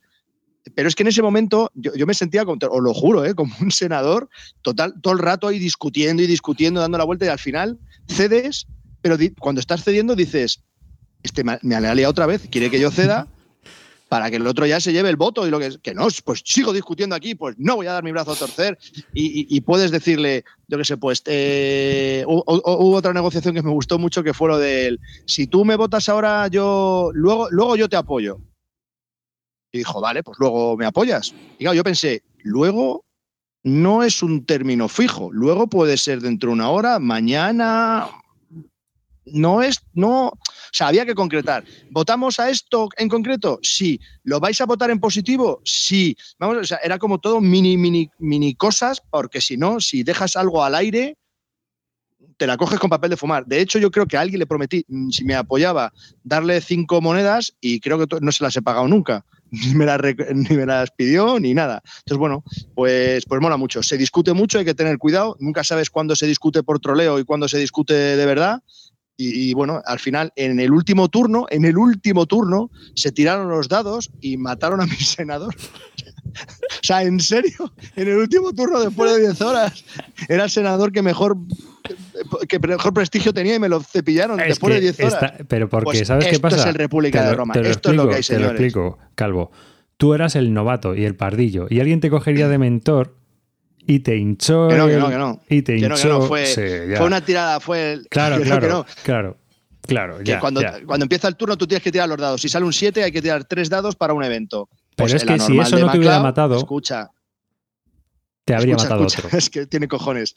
De todos los eventos que había hay que tirar 3 dados. ¿Qué es lo peor que nos puede pasar? Pues que salgan 3 unos porque entonces se matarían a 3 senadores. Joder, pues ya sería una putada en este momento. A ver, tira los dados 3 unos. Anda, qué putada. Vamos a matar a 3 senadores. Venga, mete la mano en la bolsita y como, la, como el bingo. El 25. Ah, no es de ninguno. Y yo mirando el mío que tenía un prestigio de puta madre, verás. El 13. Ah, pues no es de ninguno. Solo queda una bolita. Venga, saca la bolita. Yo mirando el mío, digo, verás, que dice el 6, el 6. El 6. No me jodas. Y por eso yo no quería jugar a la República de Roma. Pero bueno, al final pasamos un tiempo fenomenal, nos reímos un montón, fue muy divertido, se discutió mucho. Hubo momentos en los que yo no sé si era cabreo de troleo o cabreo de tal. Y bueno, os recomiendo, es una experiencia así. Son muchas horas, pero es una experiencia que, que deberíais de vivir porque es, es, es, increíble, la verdad. Eso sí, el que se sepa el juego, que se lo sepa bien, porque es la, llevar las la riendas del juego es complicado, ¿eh? Es complicado. Bueno, eran, eran mis sensaciones de República de Roma, no me arrepiento de haberlo jugado. Lo jugaría otra vez, sí, por supuesto, y, y bueno, eh, con grandes amigos y buena gente, la verdad que fue una experiencia única. Carte, ¿tú estabas ahí? No, yo no. Yo ya... Tú es que tienes fama de polémico, Carte. He oído por ahí que tienes fama un poco que te has enfadado con gente jugando este juego, ¿eh? No, no, no. Sí, sí, sí, sí. sí. Lo- Cuenta lo la primero- verdad, Carte. Lo primero, yo, yo no sé cuántos estereotipos me queréis colgar, porque antes era el Happy, el happy Flower y ahora soy el polémico. Ya, pero cuando te Mm. picas, No, no, te picas. Cuando te picas, te pica Te mucho picas. en estos juegos. Sí, sí, sí. Vaya, vaya, Y entras- gracias, y He a oído, que, he oído, te he oído que he oído varias peleillas tuyas. No, no, no, no, en absoluto. No, yo si queréis os cuento mi experiencia. Yo también jugué una vez. Eh, también jugué con Calvo. Expósito. Con- con- con- sí, a ver si el que se tirara 30 minutos me va a dejar un minuto a mí. Que no, que no, que estaba diciendo, recordando a la audiencia que son sensaciones. No, yo explico. Yo también he jugado. No, miento, yo de Roma he jugado varias y la más especial que jugué, efectivamente, también fue con Carlos Expósito, lo cual recomiendo jugarlo con él. Pero mi partida fue un poco diferente por un motivo. En el turno 1, esto fue mi primer República de Roma. En el turno 1, digamos que los dos jugadores más, más expertos, pues eh, uno era Carlos Expósito y el otro Maeglor, ya se pusieron a discutir pero como animales. Esto estoy hablando del primer turno de la partida, como auténticos animales. O sea, pero no era, vamos a hacer algo nimio. Ya estás, cabrón, ya la estás liando y no sé qué, porque claro, tú lo que quieres. Ya turno venían, ¿no? uno, turno uno. Es decir, los 52 minutos que he hecho Calvo, que yo me lo creo y francamente me parecen bien. Joder, cuando te estás jugando la partida. Te estás jugando la partida, estás, sabes que estás ahí. Entonces, pues hombre, eso ya, ya nada más empezar la partida, ya, ya ves el panorama así y dices tú, hostia, ¿dónde, dónde me he metido? Y luego, sí, Carlos por eso se está riendo en el chat. Y luego, hombre, eh, eh, luego ya cuando efectivamente ya está acabando la partida, Calvo Expósito se tiró como todo el rato. Yo estoy muerto. Nada, si yo estoy muerto. Si mira, hace esto, lo otro, porque si a, a- a mí me da igual, si yo he perdido, si a mí he perdido. Y yo ya que me, ya me lo conozco y sé cómo es este juego, afortunadamente no le hice ni puñetero caso. Es más, el único consejo que le di a Calvo en su partida fue, Calvo, no hagas ni caso a Calvo Expósito. Jamás le creas. Pues te voy a decir que hubo un momento en la partida que Calvo solo tuvo, el único apoyo era el mío. Pues decían, que no, que no sé qué. Yo, que en serio, tienes razón. Si no queréis que gane este, hay que votar a Calvo. Y todos mirándome como diciendo, ¿en serio? ¿Estás gilipollas? ¿Tú sabes a quién quiere votar? Yo, que sí, que no os estáis enterando. Y todos, que te quieren engañar. Yo, que no, que no, que es que está fuera. Mira, si es que no puedo hacer nada, no puede hacer nada. Yo creo que tenía yo razón, creo que Calvo no podía hacer nada, pero bueno, chico, como ya tienes estigma, este hombre, este sí que tiene un estigma. Bueno, yo en, Tío, no le votaba ni el tato, macho. Nada, yo en, en esa partida tenía clarísimo y efectivamente cuando acabó la partida dijo, ay, si es que no sé qué, porque claro, tenía aquí yo un asesino, no me acuerdo ya muy bien cómo era, pero tengo aquí, tenía aquí una carta de asesino que entonces hubiera matado a fulano y joder, hubiera ganado en el último turno, no sé qué tal. Digo, ya, ya, ya, sí, ya, sí, ya lo sé yo, la pole.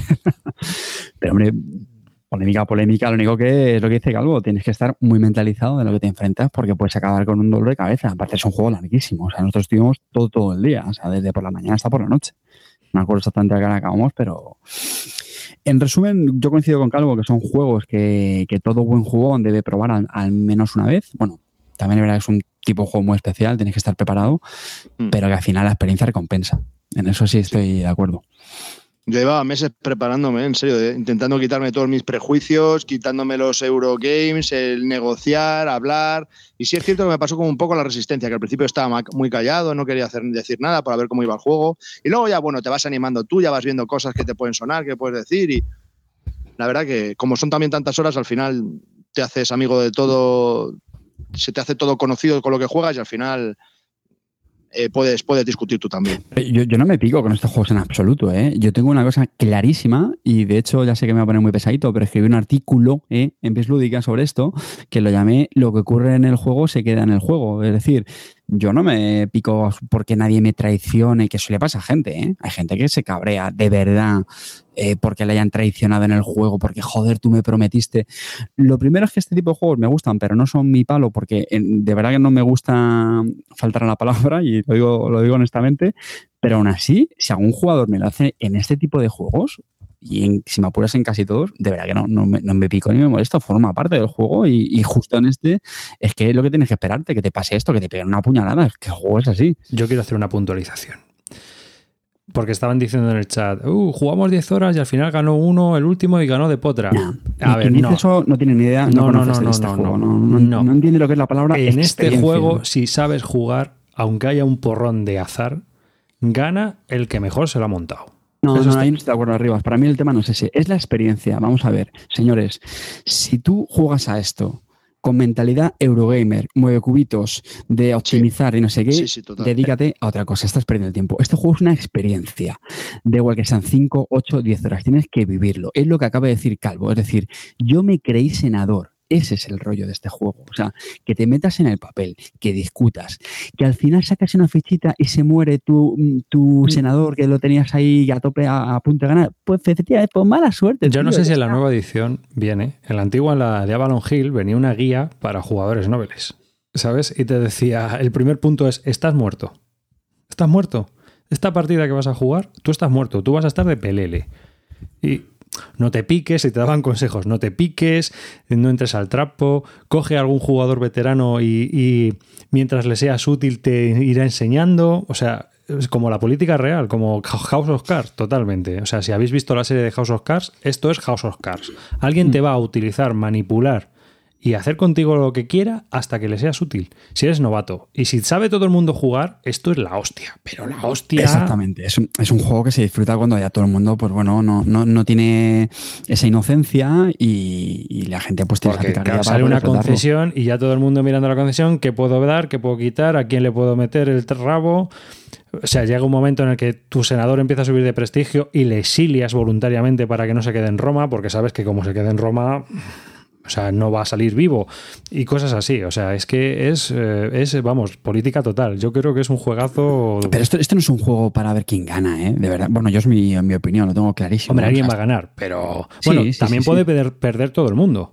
Sí, sí, sí. Cuidado, que, que Sí, yo he sí, visto de hecho, de partidas. hecho, en yo- nuestra partida, en nuestra partida estuvimos muy a punto de perder por las guerras. O sea, se nos acumularon bastantes y tuvimos que hacer frente entre todos a, a- a contribuir con a ayudar a Roma para poder comprar tropas y enfrentarnos porque es que no, no salíamos de ahí.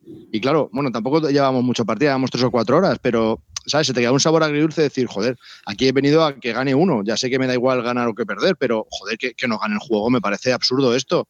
Y estuvimos muy a punto. El juego te puede salir rana y palmar en, en muy, pro- en muy poco tiempo, vamos. Sí, sí, sí. Sí, bueno, sí, te salen Hay partidas muy tirón, cooperativas. Hay pues. partidas que te- se te juntan ahí las, Sí, las sí, sí, púnicas, empiezan a salirte eh, Y luego lleva tres Aníbal mazos. y, y toda esta gente y la cagas. El primer mazo es muy light, Bueno, pero a lo que yo me refería con. sensaciones. No, no es la light, tío. Y, y el último, el último. Lo- a lo que yo me el- refería espera, con- Espera, espera, te perdón. voy a explicar. El primer mazo es muy light y el último, o sea, es mortal. O sea, ese es mortal.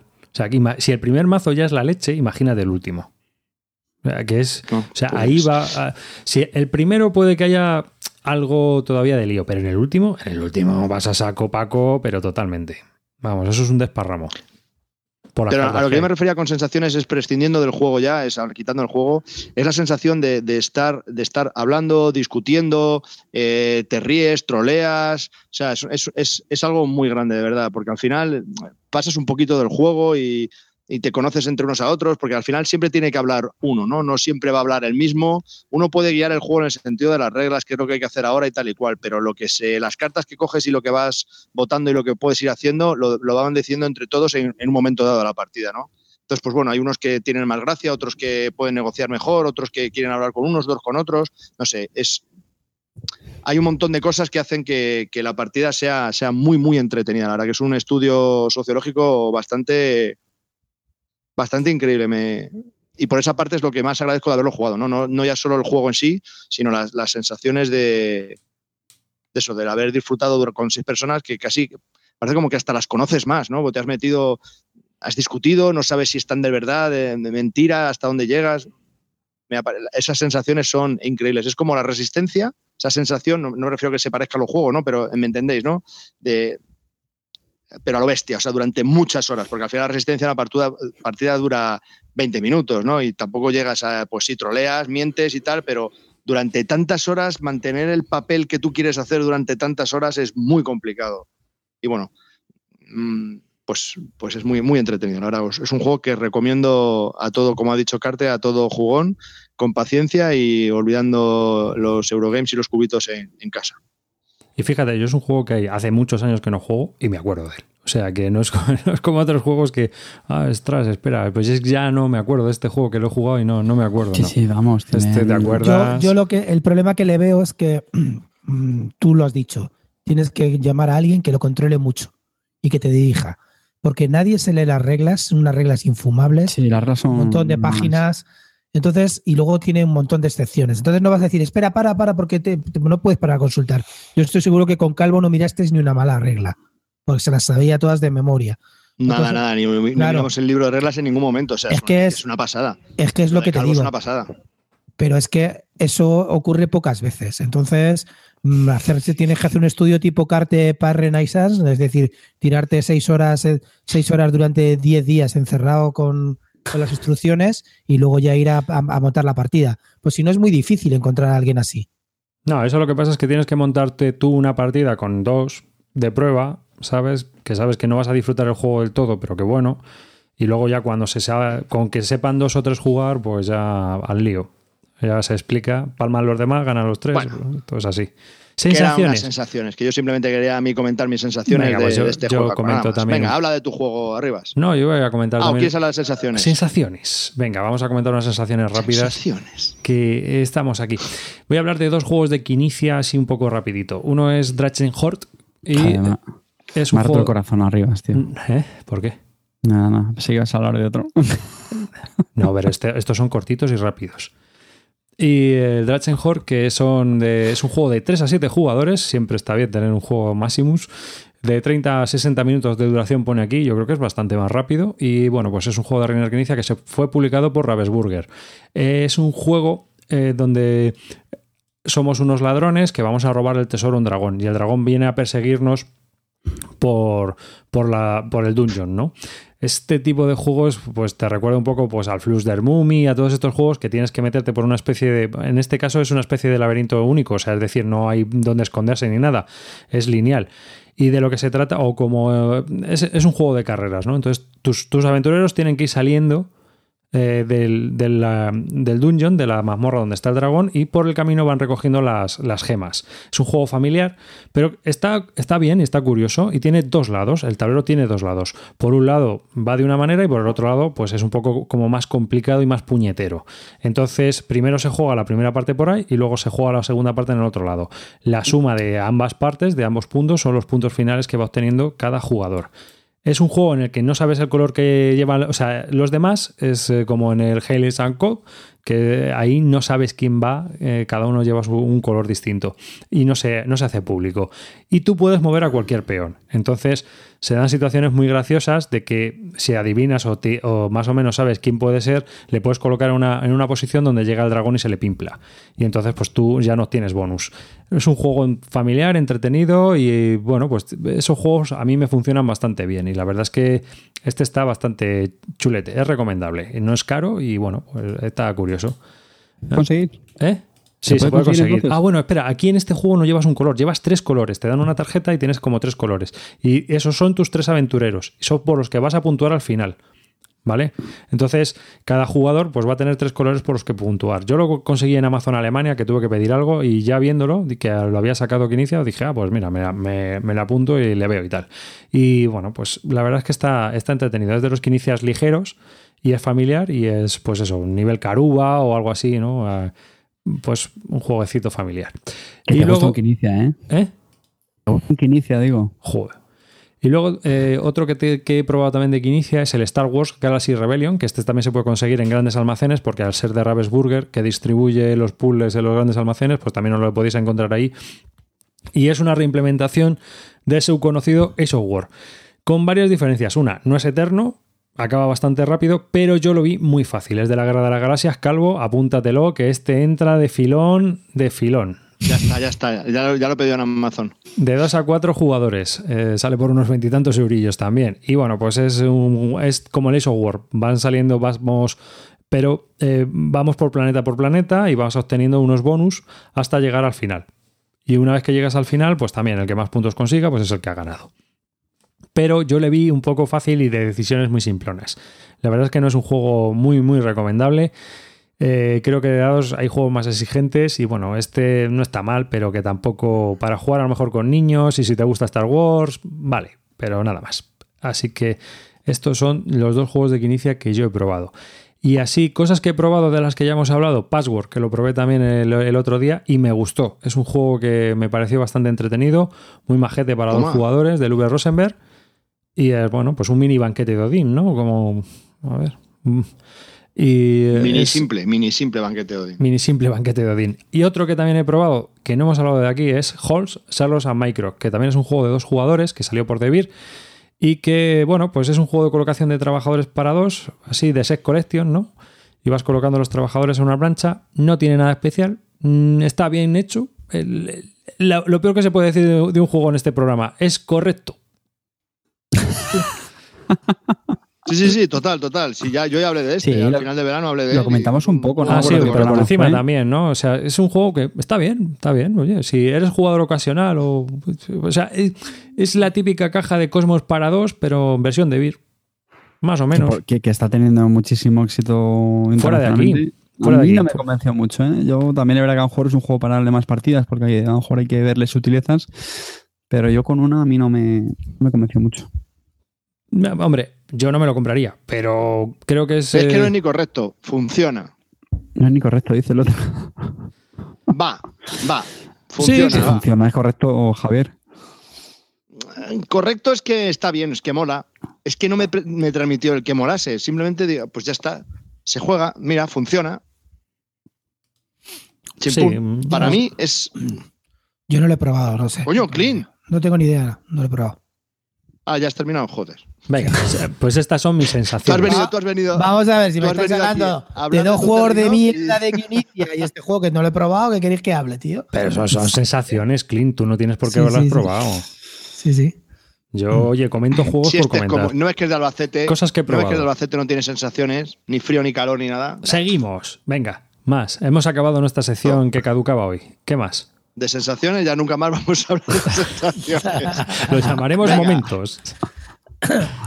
Momentos que no vuelven otra vez. Bueno, entonces, eh, os voy a comentar el V Comandos. V Comandos, el autor es Thibaut de la eh, eh, publicado por Tritoine Noir, de 1 a 4 jugadores, de 30 a 180 minutos de duración. Esto es un, pro- un programa, es un proyecto que salió en Kickstarter en 2014, se entregaba en octubre del 2015 y, por supuesto, nos lo acaban de entregar ahora, en noviembre de 2016, con un año y un mes de- retraso. Entonces, eh, ¿os acordáis cuando erais jóvenes Peter Panes de la vida eh, y jugabais al comando en el ordenador? Pues esto es lo mismo en tablero. Entonces, eh, primer tema, eh, los componentes son brutales, las reglas son muy facilitas, te van, son las típicas reglas que vas leyendo y te dicen, ahora juega al, al escenario de entrenamiento 1. Sigues, te explican más conceptos, entrenar el escenario 2.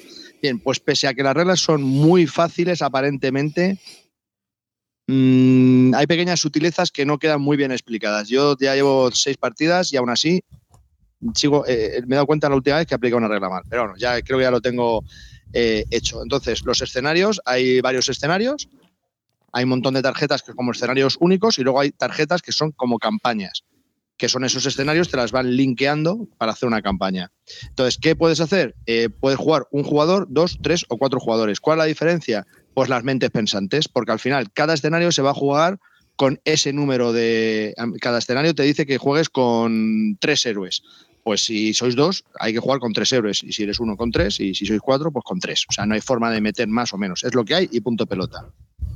Pues los, los componentes son brutales, eh, forman un escenario, eh, hay eh, losetas de campo abierto o de, o de edificio.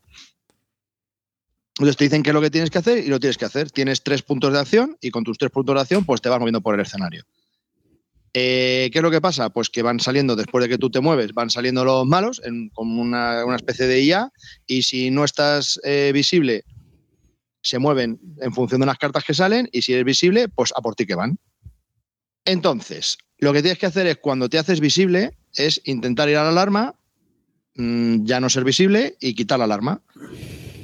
Entonces mola porque cuando no te ven puedes hacer muchas cositas, pero cuando te ven empiezan a salir más enemigos, Ah, empiezan a por ti y la verdad, el alarm, Alarm, alarm.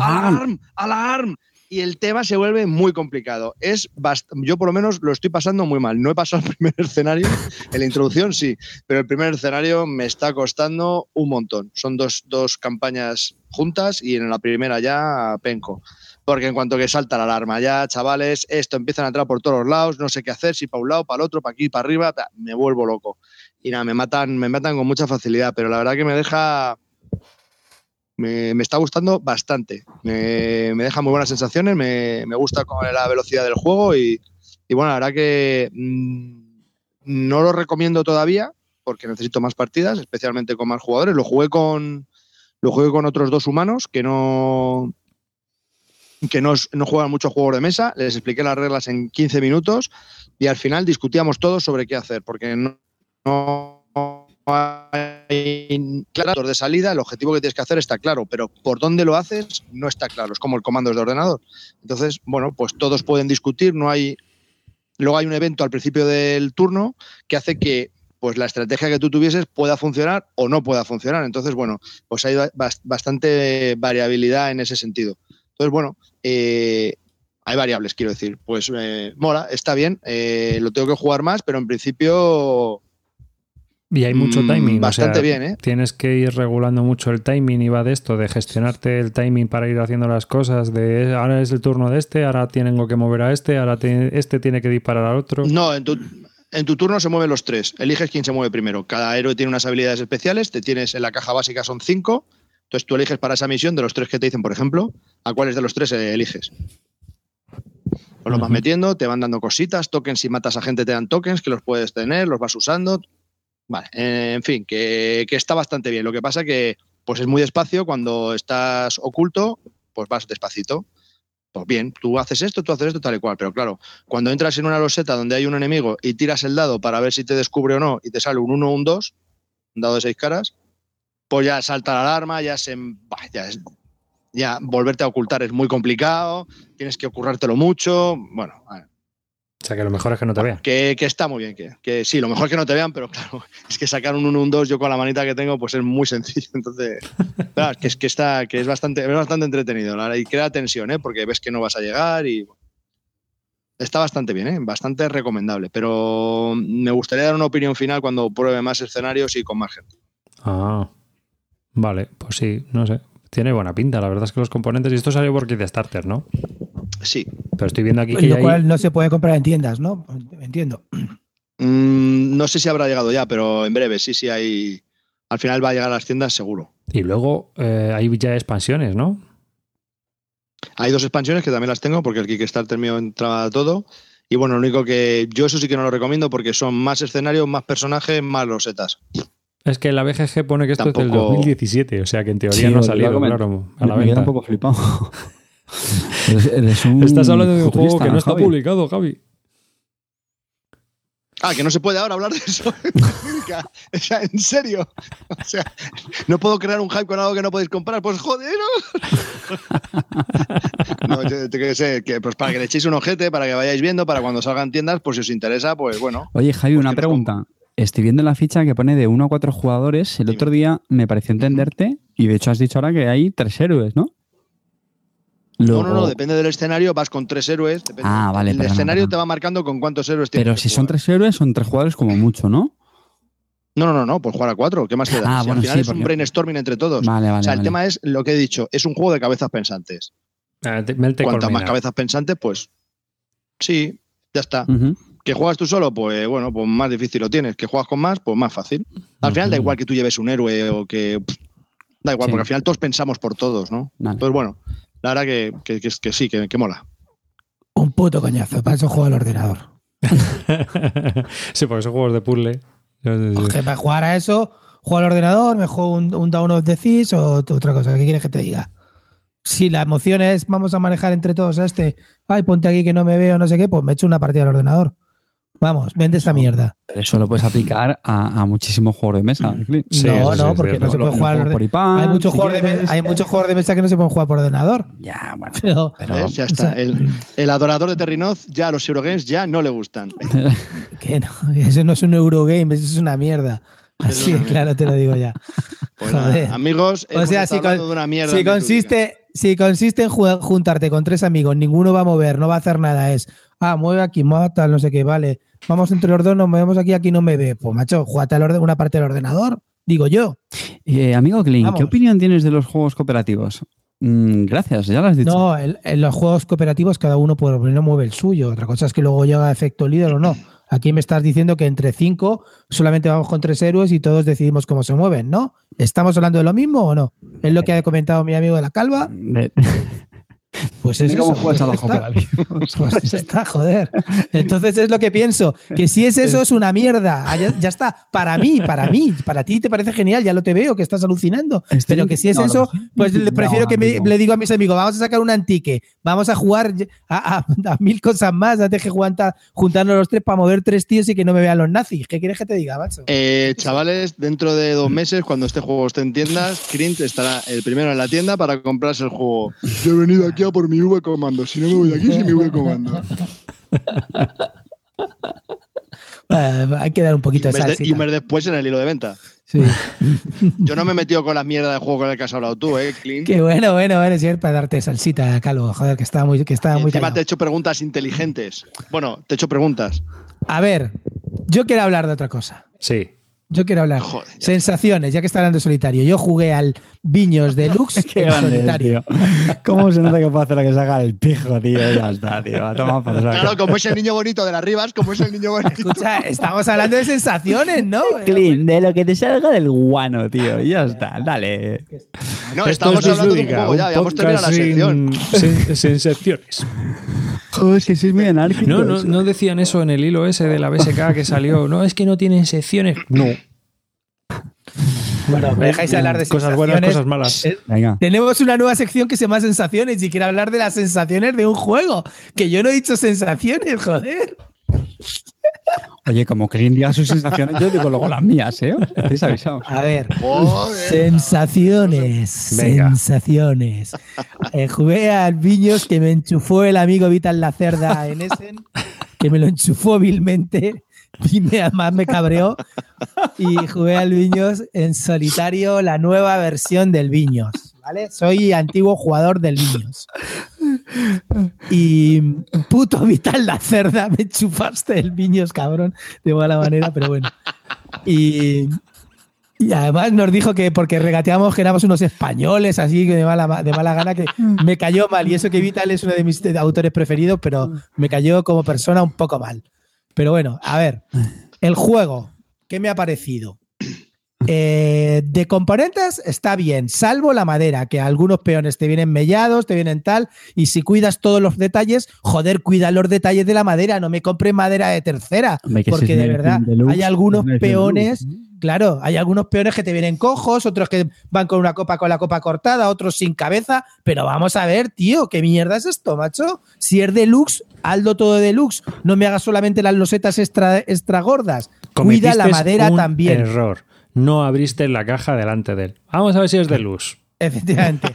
Están, hay alguna, hay algunas cosas mal pintadas. Es que tú eres muy gallito ¿Veis? cuando quieres, ¿eh? Pero luego es que te achantas. Te, te encuentras con Vital la cerdita, chantas, tío. No, no, si cuanto- en cuanto lo vea el próximo Essen se lo voy a decir. Le voy a decir, lo, le voy a Pero decir lo lo, que pienso. Lo graba, desgraciado.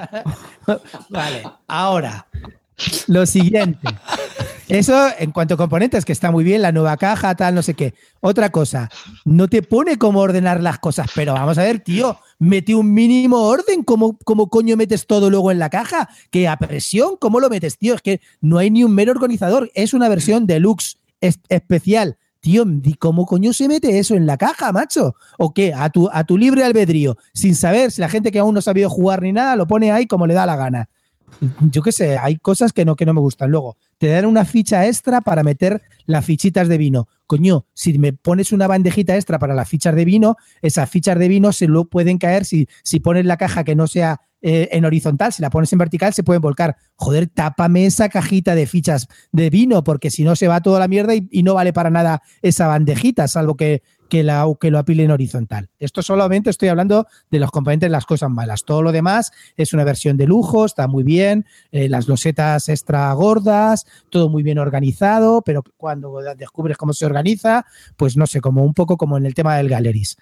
Ahora, el juego con respecto a la versión del 2010. Creo que la versión esta es una versión que la han hecho, que la han pulido. Y la han pulido para mí, para bien. Es decir, en la versión del 2010 tenía algunas cosas que eran un poco... A mí es un juego que me encanta, ¿eh? la versión del 2010 lo he jugado mucho y me encanta. Pero creo que han hecho una cosa eh, que han hecho bien. Es, han, las ferias las han, las han hecho un poquitín más fáciles sin quitar un poco la identidad y han quitado un paso que era el banco y hemos conseguido pues que acelerar esto y ahora solamente no tienes que hacer un paso del banco para vender el vino, sino que vendes el vino directamente haciéndolo. Con lo cual, eso es un pulido que lo han hecho en el 2016 con respecto al 2010, que lo han mejorado. Y la versión en solitario te han hecho un, un bot, que una IA que luchas contra él, que se llama Vital la Cerda, que lo, odiarás, porque la verdad es complicada de ganar.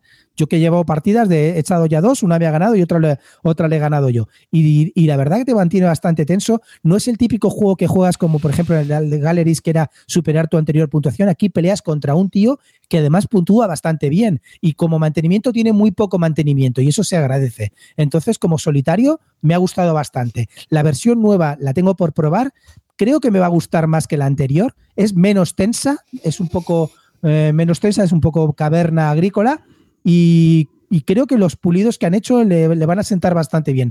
Estoy deseando probarla y en solitario funciona perfectamente. A ver, chicos, a, mí, sensaciones. A, mí hipeado. Entonces, entonces, entonces eh, ¿me lo recomiendas entonces para jugar en solitario? Sí, te lo recomiendo, pero no te compres, no te compres luego pequeña grande galaxia, porque te va a dar igual lo que te recomiende. Vas a pensar lo que te dé la gana y acabarás comprándote pequeño grande Western Trail, yo qué sé. gastarme, gastarme 100 euros para jugar una partida al solitario, tú, tú lo ves bien, ¿no? No, no, yo te recomiendo que te gastes esos euros porque este juego merece muchísimo la pena, muchísimo la pena, y no en solitario, sino merece la pena jugarlo con tres y cuatro personas. Es un juegaco brutal, de lo mejor de Vital. Vital es para mí está en mi top, está ascendiendo la categoría de profeta junto a V, y la verdad que lo está haciendo muy bien. Muy como, bien. como uno baja, otro sube, ¿no? Efectivamente, uno baja y otro suben, como en la vida. Venga, con la rueda de la fortuna. Sensaciones. Sensaciones. Eh, pero, pero, ¿cómo va esto? ¿Va a repetir arriba otra vez? Sí, es que se me ha pasado. Eh, vamos a hablar de Path Renaissance, el juego preferido del Calvo estas dos semanas. Que, que yo creo que ya era hora, ¿no? También, que además he comentado, comenté por Twitter que iba a hablar de él en el podcast. Es un juego de dos a cuatro jugadores de Phil Eklund y Matt Eklund, su hijo. Y bueno, ya habló mm, David y ya hizo toda la, introducción en el programa anterior, así que no me voy a detener mucho en eso. Voy a contar mis sensaciones. Es un juego en el que, eh, bueno, para mí es un poco difícil de puntuar. Es un poco difícil de puntuar porque el juego está bien hecho, creo que está bien hecho. Es un juego muy bien diseñado. Yo creo que es el mejor pass que hay es eh, un juego muy bien creado por el señor Eklund y creo que supera al primero, al Paz Porfiriana. Pero eh, tiene unas mecánicas que no suelen casar conmigo, que es la mecánica de draft porque no mm, creo que es una mecánica muy oportunista. Y es verdad aquí eh, una de las cosas que yo creo que es es un juego muy táctico y muy, muy situacional no o sea depende de cómo estén las cartas situadas sobre el mapa así vas a tener que jugar. Te va a obligar un poco a ir. No es un juego en el que creo yo que puedas hacer estrategias a largo plazo sino que tienes que ir adaptando a la situación de lo que van haciendo los demás en su turno tienes que estar pendiente y de luego eh, tú estar también pendiente de, que, de qué es lo que hay en el mapa y qué es lo que quieres hacer con respecto a lo que hay porque no puedes tú hacer... Mm, de ese guion no te puedes salir, que yo creo que es uno de los problemas que tiene, pero que tiene el draft en general.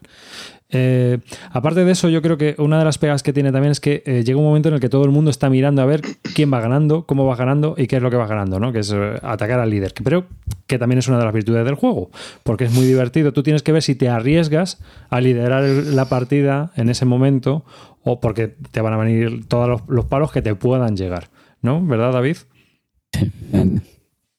Así que es un juego muy recomendable si te gusta Eklund.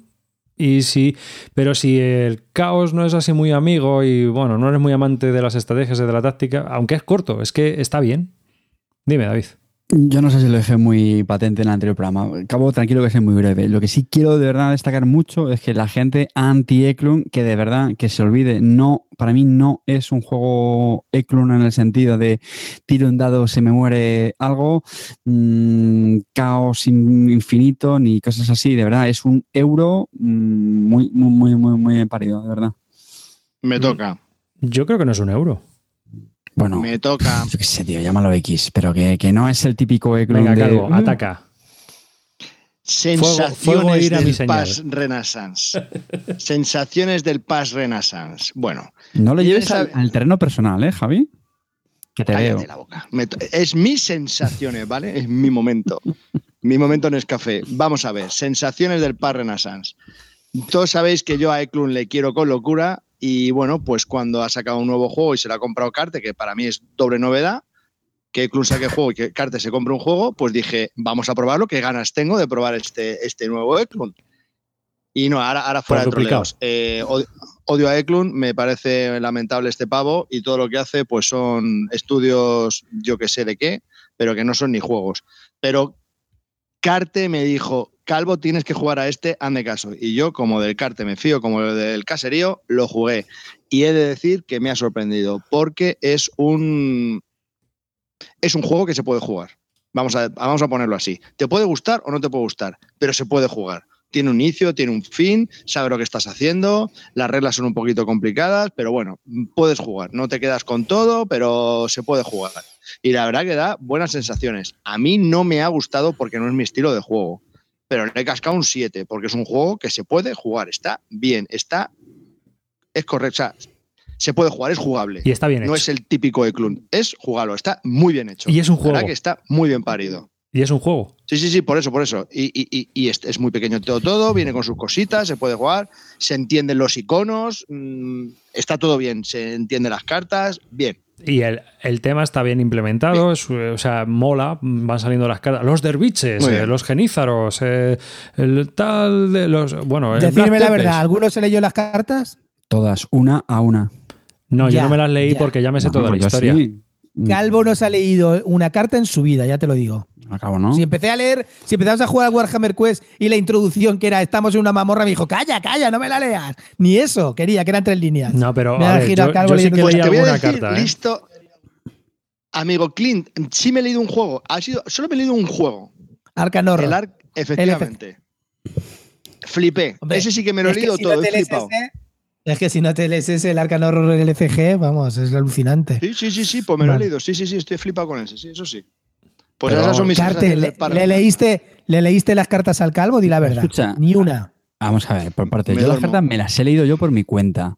Pero a ambos, mejor, a ambos no, a todos los que yo he explicado en este juego, les he hecho una pequeña introducción del Renacimiento. Mejor o peor, porque tampoco es que yo sea aquí un, un diplomado en historia, pero lo, lo he hecho. Porque el, o sea, el, el tema que hay detrás Conte- de este contexto- juego me parece y personajes. flipante. Me parece Contexto y personajes. Conflictos ¿Cómo, bélicos perdón? del Renacimiento, contexto, personajes, con sí, teatro bélico. joder, tío, que, que te respondan arriba así, calvo, tío. Que sí, en serio. Eh, bueno. ¿En serio? Bueno, pues nada, tío. Pues a ver, yo no conozco mucho, pero decía un personaje y decía, pues mira, este no sé qué. A ver, otros son muy conocidos, tío. A ver, Clint, en Clint, entiende a Carte. Tú te compras 30 juegos al mes, pero este se compra uno. Entonces, cuando se compra uno, lo tiene que degustar, está. saborear, tocar, leer los bordes de las cartas, soplar así todo. Ah. Yo me he leído el, Eso. el, el cro- el- vamos, el texto este, el cromo de, de todas las cartas y de muchas me he ido a la Wikipedia a, a investigarlos. Te lo digo así de claro. Sí, O sea, sí, Toma ya. nos lo dijo. Toma ya. Yo, O sea, hubo, es- yo hubo cartas que me leí porque dije, ay, va, ¿y esto de qué va? ¿Y este tío quién era? Pero, pero vamos, más que, más que nada para, digo, igual, pues mira. A ver, pero- hay muchas que son Muy de. Oriente que son, no son más desconocidas, entonces mm, no son más complicadas, pero bueno. Yo tengo claro que Bueno. este es el, el juego de Sen. Re- Retomando la sección de hoy, sensaciones. Quiero que Arribas me cuente que creo que ha probado un juego de los favoritos Oye, de. Espera, espera, espera. Sí, yo- espera, ¿qué sensaciones, Ah, no, espera. ¿qué sensaciones le quedaron a Rivas? Que no nos ha dicho. A ti, a Rivas. ¿Tú qué, qué piensas? que el juego está ¿Te muy bien hecho, pero bueno, a mí eh, la mecánica de draft me echa mucho para atrás. Ese, tanta táctica y poca estrategia. Dime, Carte. Nada, es que quiero meter una cuñita. Igual me luego me lo vais a echar en cara. Eh, dar las gracias a David Martín Gotschau, que ya sabéis que hace muchas cosas de manualidades, porque me regaló no solamente el tapete de, de, de Pax Renaissance, sino de otros muchos más juegos de Eklund. Muchísimas gracias, de verdad, Tocayo, por este regalazo, ¿vale? Venga, ya está. Cierro cuñita.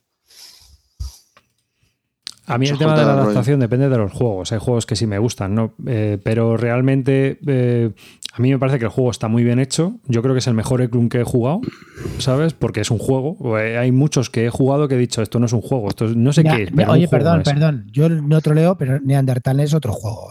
Sí. Neandertal, mm, también. Bueno, vale. Pero al final es una secuencia narrativa que pasa continuamente. No sé, para mí se repite, ¿sabes? Entonces no es. O sea, no tienes decisiones realmente, aunque sí, eliges a esta señora o a aquella otra señora y luego eliges. Pero realmente siempre llevas la misma administración en el juego, ¿sabes? O sea, vas pasando por pasos. Es una historia realmente no sabes si, si el juego te, está contando una historia y tú eres simplemente un tío que la está viendo, ¿no? La película, tú y la ves. Y eh, es uno de los problemas que yo veo con Eklund, ¿no? Entonces, eh, que es él te cuenta su película y tú la juegas. ¿Y hasta qué punto el juego no te está jugando a ti? Mm, mm, mm. Y en este Par Renaissance por lo menos tienes decisiones que tomar, por lo menos durante el turno. Eh, luego es cortito y realmente se hace rápido, no se te hace nada pesado, o sea que está bien. No es un juego que yo quiera tener en mi estantería, pero sí que es un juego que, encuentro que está bastante bien. Mm. Una, una, cosa, estaba para Carte. Carte, ¿el juego para ti de Essen y ya han jugado dos y no quieren volver a repetir o no se lo comprarían? Bien, Carte, bien. No, no, pero a ver, yo te voy a decir una cosa. Si alguien, si alguien quiere iniciarse ¿eh? con un Eklund, yo, para mí, este es bastante bueno, ¿eh? ¿Te parece poco? ¿De verdad, en serio, te parece que un hater como Calvo, tío, de Eklund, esté diciendo esto y arriba diga esto y te parece poco mérito el de este juego, tío? A mí me parece un pepino. Yo no, habla, habla, amarillo del Pass Porfiriana en el chat, pero es más caótico. este o sea, a, lo mejor te puede gustar más por tema del Porfiriana. Pero este, este como juego y al Renacimiento, que todos sabemos que Renacimiento, tío, pues, tira mucho, pues la verdad es que está bien parido el juego, está bien hecho y llama bastante la atención, está muy bien investigado. Y la verdad es que mola. Mm, pero vamos, no es, no es un juego para mí, pero también porque el draft a mí me echa mucho para atrás. esa mecánica es que no, no puedo con ella, macho. Ya, pero ya, es, ya no es por el juego en sí, o sea, son por mecánicas o por tema o por lo que sea, pero si reconocemos desde Bislúdica que el juego está muy bien hecho, que para ser un Eklund está muy bien hecho. Muy bien mm. hecho. Esperamos que también exageréis mucho, ¿eh? que el Porfiriana está muy bien hecho, que el Neandertal está bien hecho, mm, High Frontier con una partida tampoco me tira a la piscina, pero me parece que también un juego está muy bien hecho. Lo que pasa es que, bueno, eh, el ser hater mola mucho. Pero son juegos. El High Frontier es un juego. Pero vamos a ver de qué estamos hablando, señores. Ya, pero es que ya estamos rozando ahí en una línea un poco la rara. La película está con montáis, que si la simulación... Este, este, este tío es muy dogma. No, bueno, yo lo veo así. Me, conformo con eso. No voy a sacar más, no, no me conformo con eso. Me, que...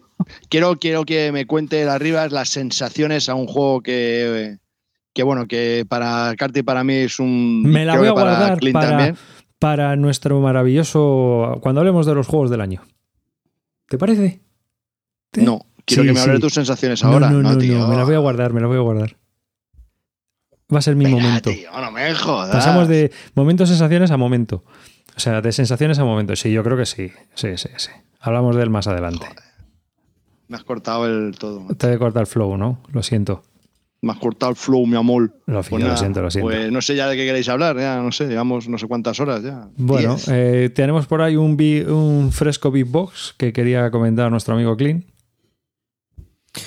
Bueno, pues yo quería hablaros del Fresco Beatbox. Es un juego, mm, los que ya me conocéis y me seguís hace tiempo, Fresco es uno de mis juegos preferidos, siempre lo ha sido. Es un juego que engaña mucho porque viene en una caja y viene con tres expansiones.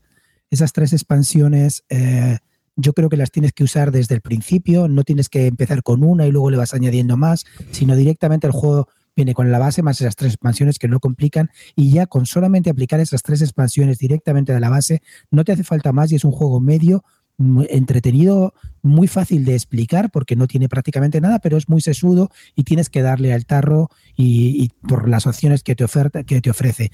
No siendo una ensalada de puntos, es decir, no tienes que conseguir puntos de aquí por allí, solamente hay una o dos formas de conseguir puntos, pero te, te la pueden quitar, puedes eh, interactuar con los demás y tiene una mecánica bastante entretenida. Si además le añadimos todas las expansiones que han ido metiendo y que son modulares y que las puedes ir metiendo como tú quieras, el juego al final, si le vas metiendo muchas expansiones, se convierte en un juego duro y además muy exigente y bastante entretenido.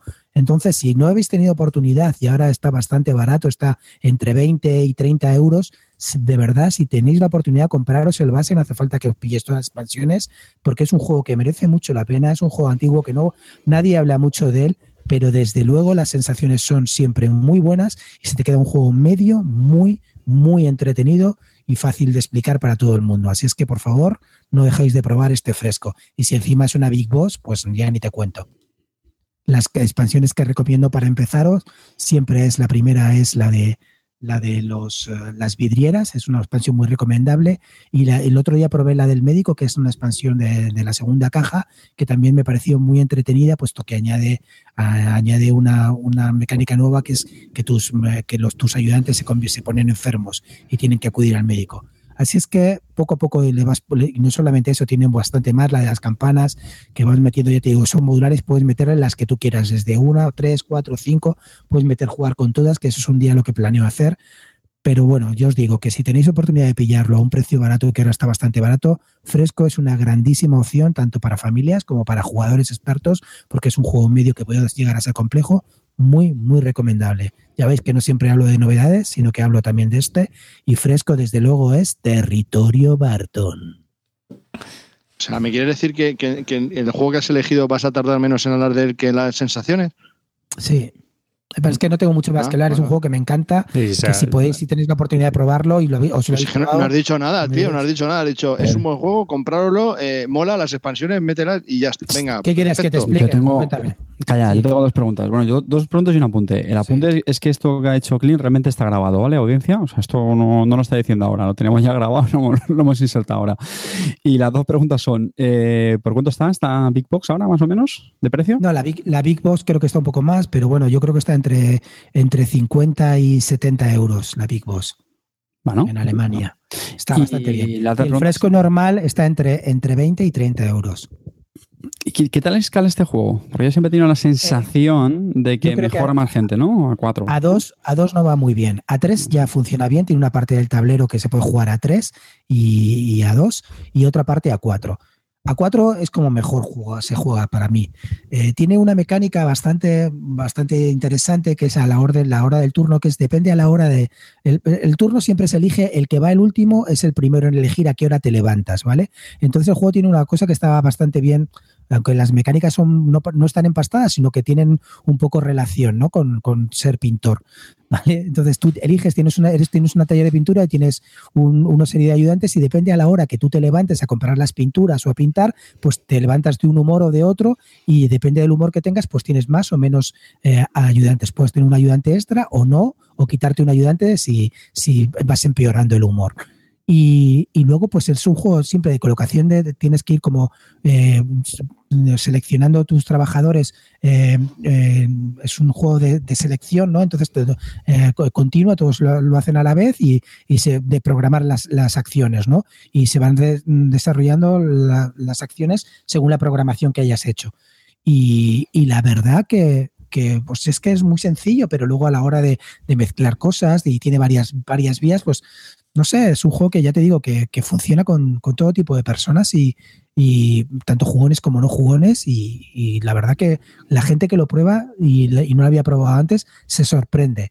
Y ya os vuelvo a decir, por favor, si lo estrenáis, estrenarlo con las tres expansiones, no os asustéis y no leáis lo que digan las instrucciones, empezarlo directamente con las tres y os vais a encontrar un juego medio bastante interesante. Y a mí que me parece del montón, pero del montón, del montón pues cambias cubitos por otros cubitos, cambias cubitos por otros cubitos. Ya está. No tiene así.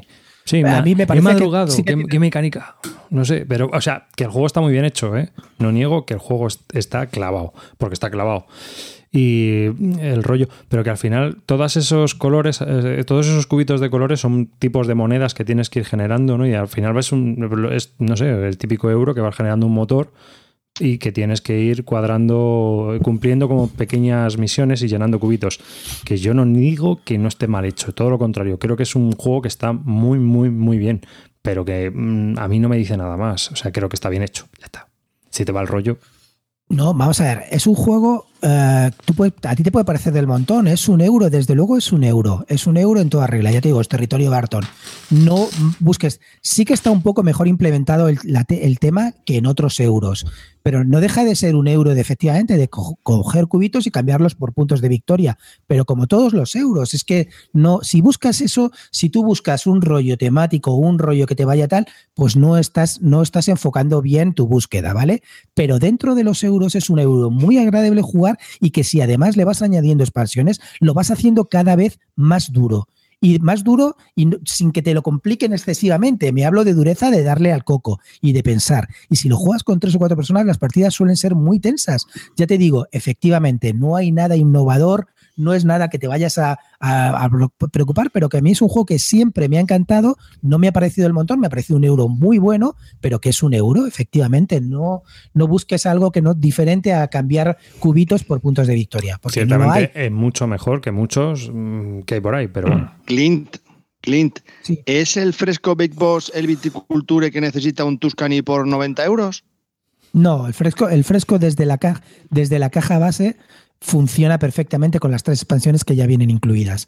No hace falta comprarte expansiones. Otra cosa es que tú lo quieras ir haciendo cada vez más complicado. Y las expansiones sí que te lo hacen complicado, pero sin añadirte dificultad, me refiero a complejidad de tal, sino que, porque luego las expansiones son muy fáciles, pero claro, te van metiendo, te van metiendo cosas y se te van multiplicando las opciones que tienes para hacer, pero siempre sin añadir esa cosa y luego que no, no baja de, Mm, o sea, que la gente que lo juega se queda con. Yo, to- toda la gente que lo juega se quedan siempre con muy buenas sensaciones y todo el mundo piensa lo mismo. La verdad que es un muy buen juego que ha pasado muy desapercibido o que al principio tuvo un poco más boom que ahora, pero que ya os digo que no quiero dejar que, que se pase este boom porque a mí me parece un euro y no siempre os hablo de las novedades, sino que os traigo, re- os rescato cosas y este, de verdad, si podéis echarle un vistazo, que merece mucho la pena.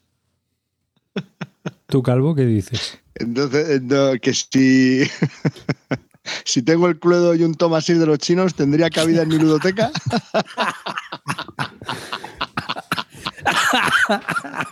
¿Y a 8 qué tal funciona? el puto amarillo y sus chorradas. Eso es lo que eso es lo que yo dije el otro día, que siempre me decían por internet. Si tengo el, operación, me entra en la biblioteca, cabe la biblioteca. Es que me descojono con esto. Ay, pues nada. Gran programa otra vez. Como qué buenos somos y qué culito tenemos. Pues sí, hasta aquí este programa de Vigilúdica que mm, ya llevamos dos horitas y ya es hora de ir cortando y ya son las 12 de la noche en esta grabación.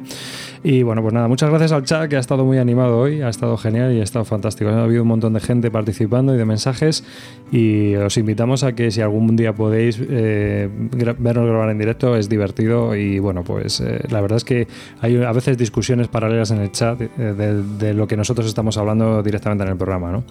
Así que, pues, eh, un saludo a David Arribas. eh, gracias por, por escucharnos y hasta el próximo programa. Vamos a, a despedirnos ahí ya rapidito. Venga, Clint. Bueno, pues Danke schön, familia. Muchas gracias por escucharnos y nada, espero que os lo hayáis pasado también como nosotros y nos vemos el próximo programa. Por favor, comentad, dejarnos cosas. Ya sabéis que todo- ese tipo de rollos que nos gustan a todos y que nos levantan un poco la moral y el ego, hacernos el favor, no os cuesta nada, tíos. Comentar aunque sea para mal, para el troleo, para lo que sea, pero hacer algo, tío, que si no, que parece que esto está muerto. O que pongan pasta, o que pongan pasta. Sí. O, o van a hacer mucho caso. Bueno, se despide Cartesio. Muchísimas gracias, Mazulos, por estar ahí. Recordad, sed felices, que es más fácil si ponéis un poquito de Clun en vuestras vidas. Hasta luego. Qué pesado, güey. Madre mía, no puedo con este hombre ya. Eh, Arriba, échale, por Dios. Le Que, prefiero, bueno, yo me le prefiero despido. con Eklund que cuando estaba todo el, el día con el profeta V, que ya se le ha pasado, ¿sabes? Y con Vlad Chivat. Estaba todo Eh, el escucha. día hablando de los dos. V sigue siendo mi ídolo, coño. Joder, si es que lo que pasa es que, es que bueno, es que Vital la Cerda ha entrado en el, en el panteón. Me- me- Pa- me- te he, he dicho yo algo cuando tú te estabas despidiendo? No, no, pues eso. Eh, que bueno, que nada, que muchas gracias por estar ahí, muchas gracias a los del chat, eh, un nuevo programa, siempre con vosotros, eh, muchas gracias a todos y bueno, esperemos que esta nueva sección de sensaciones os haya gustado, si os ha gustado os jodéis porque no la vais a volver a pues nada, olvidarla, esto no ha pasado, ha sido un, ya está, ya, ya estoy aquí, ya me voy y bueno, pues nada, que espero que hayáis disfrutado del programa y nos vemos en el próximo programa. Chao.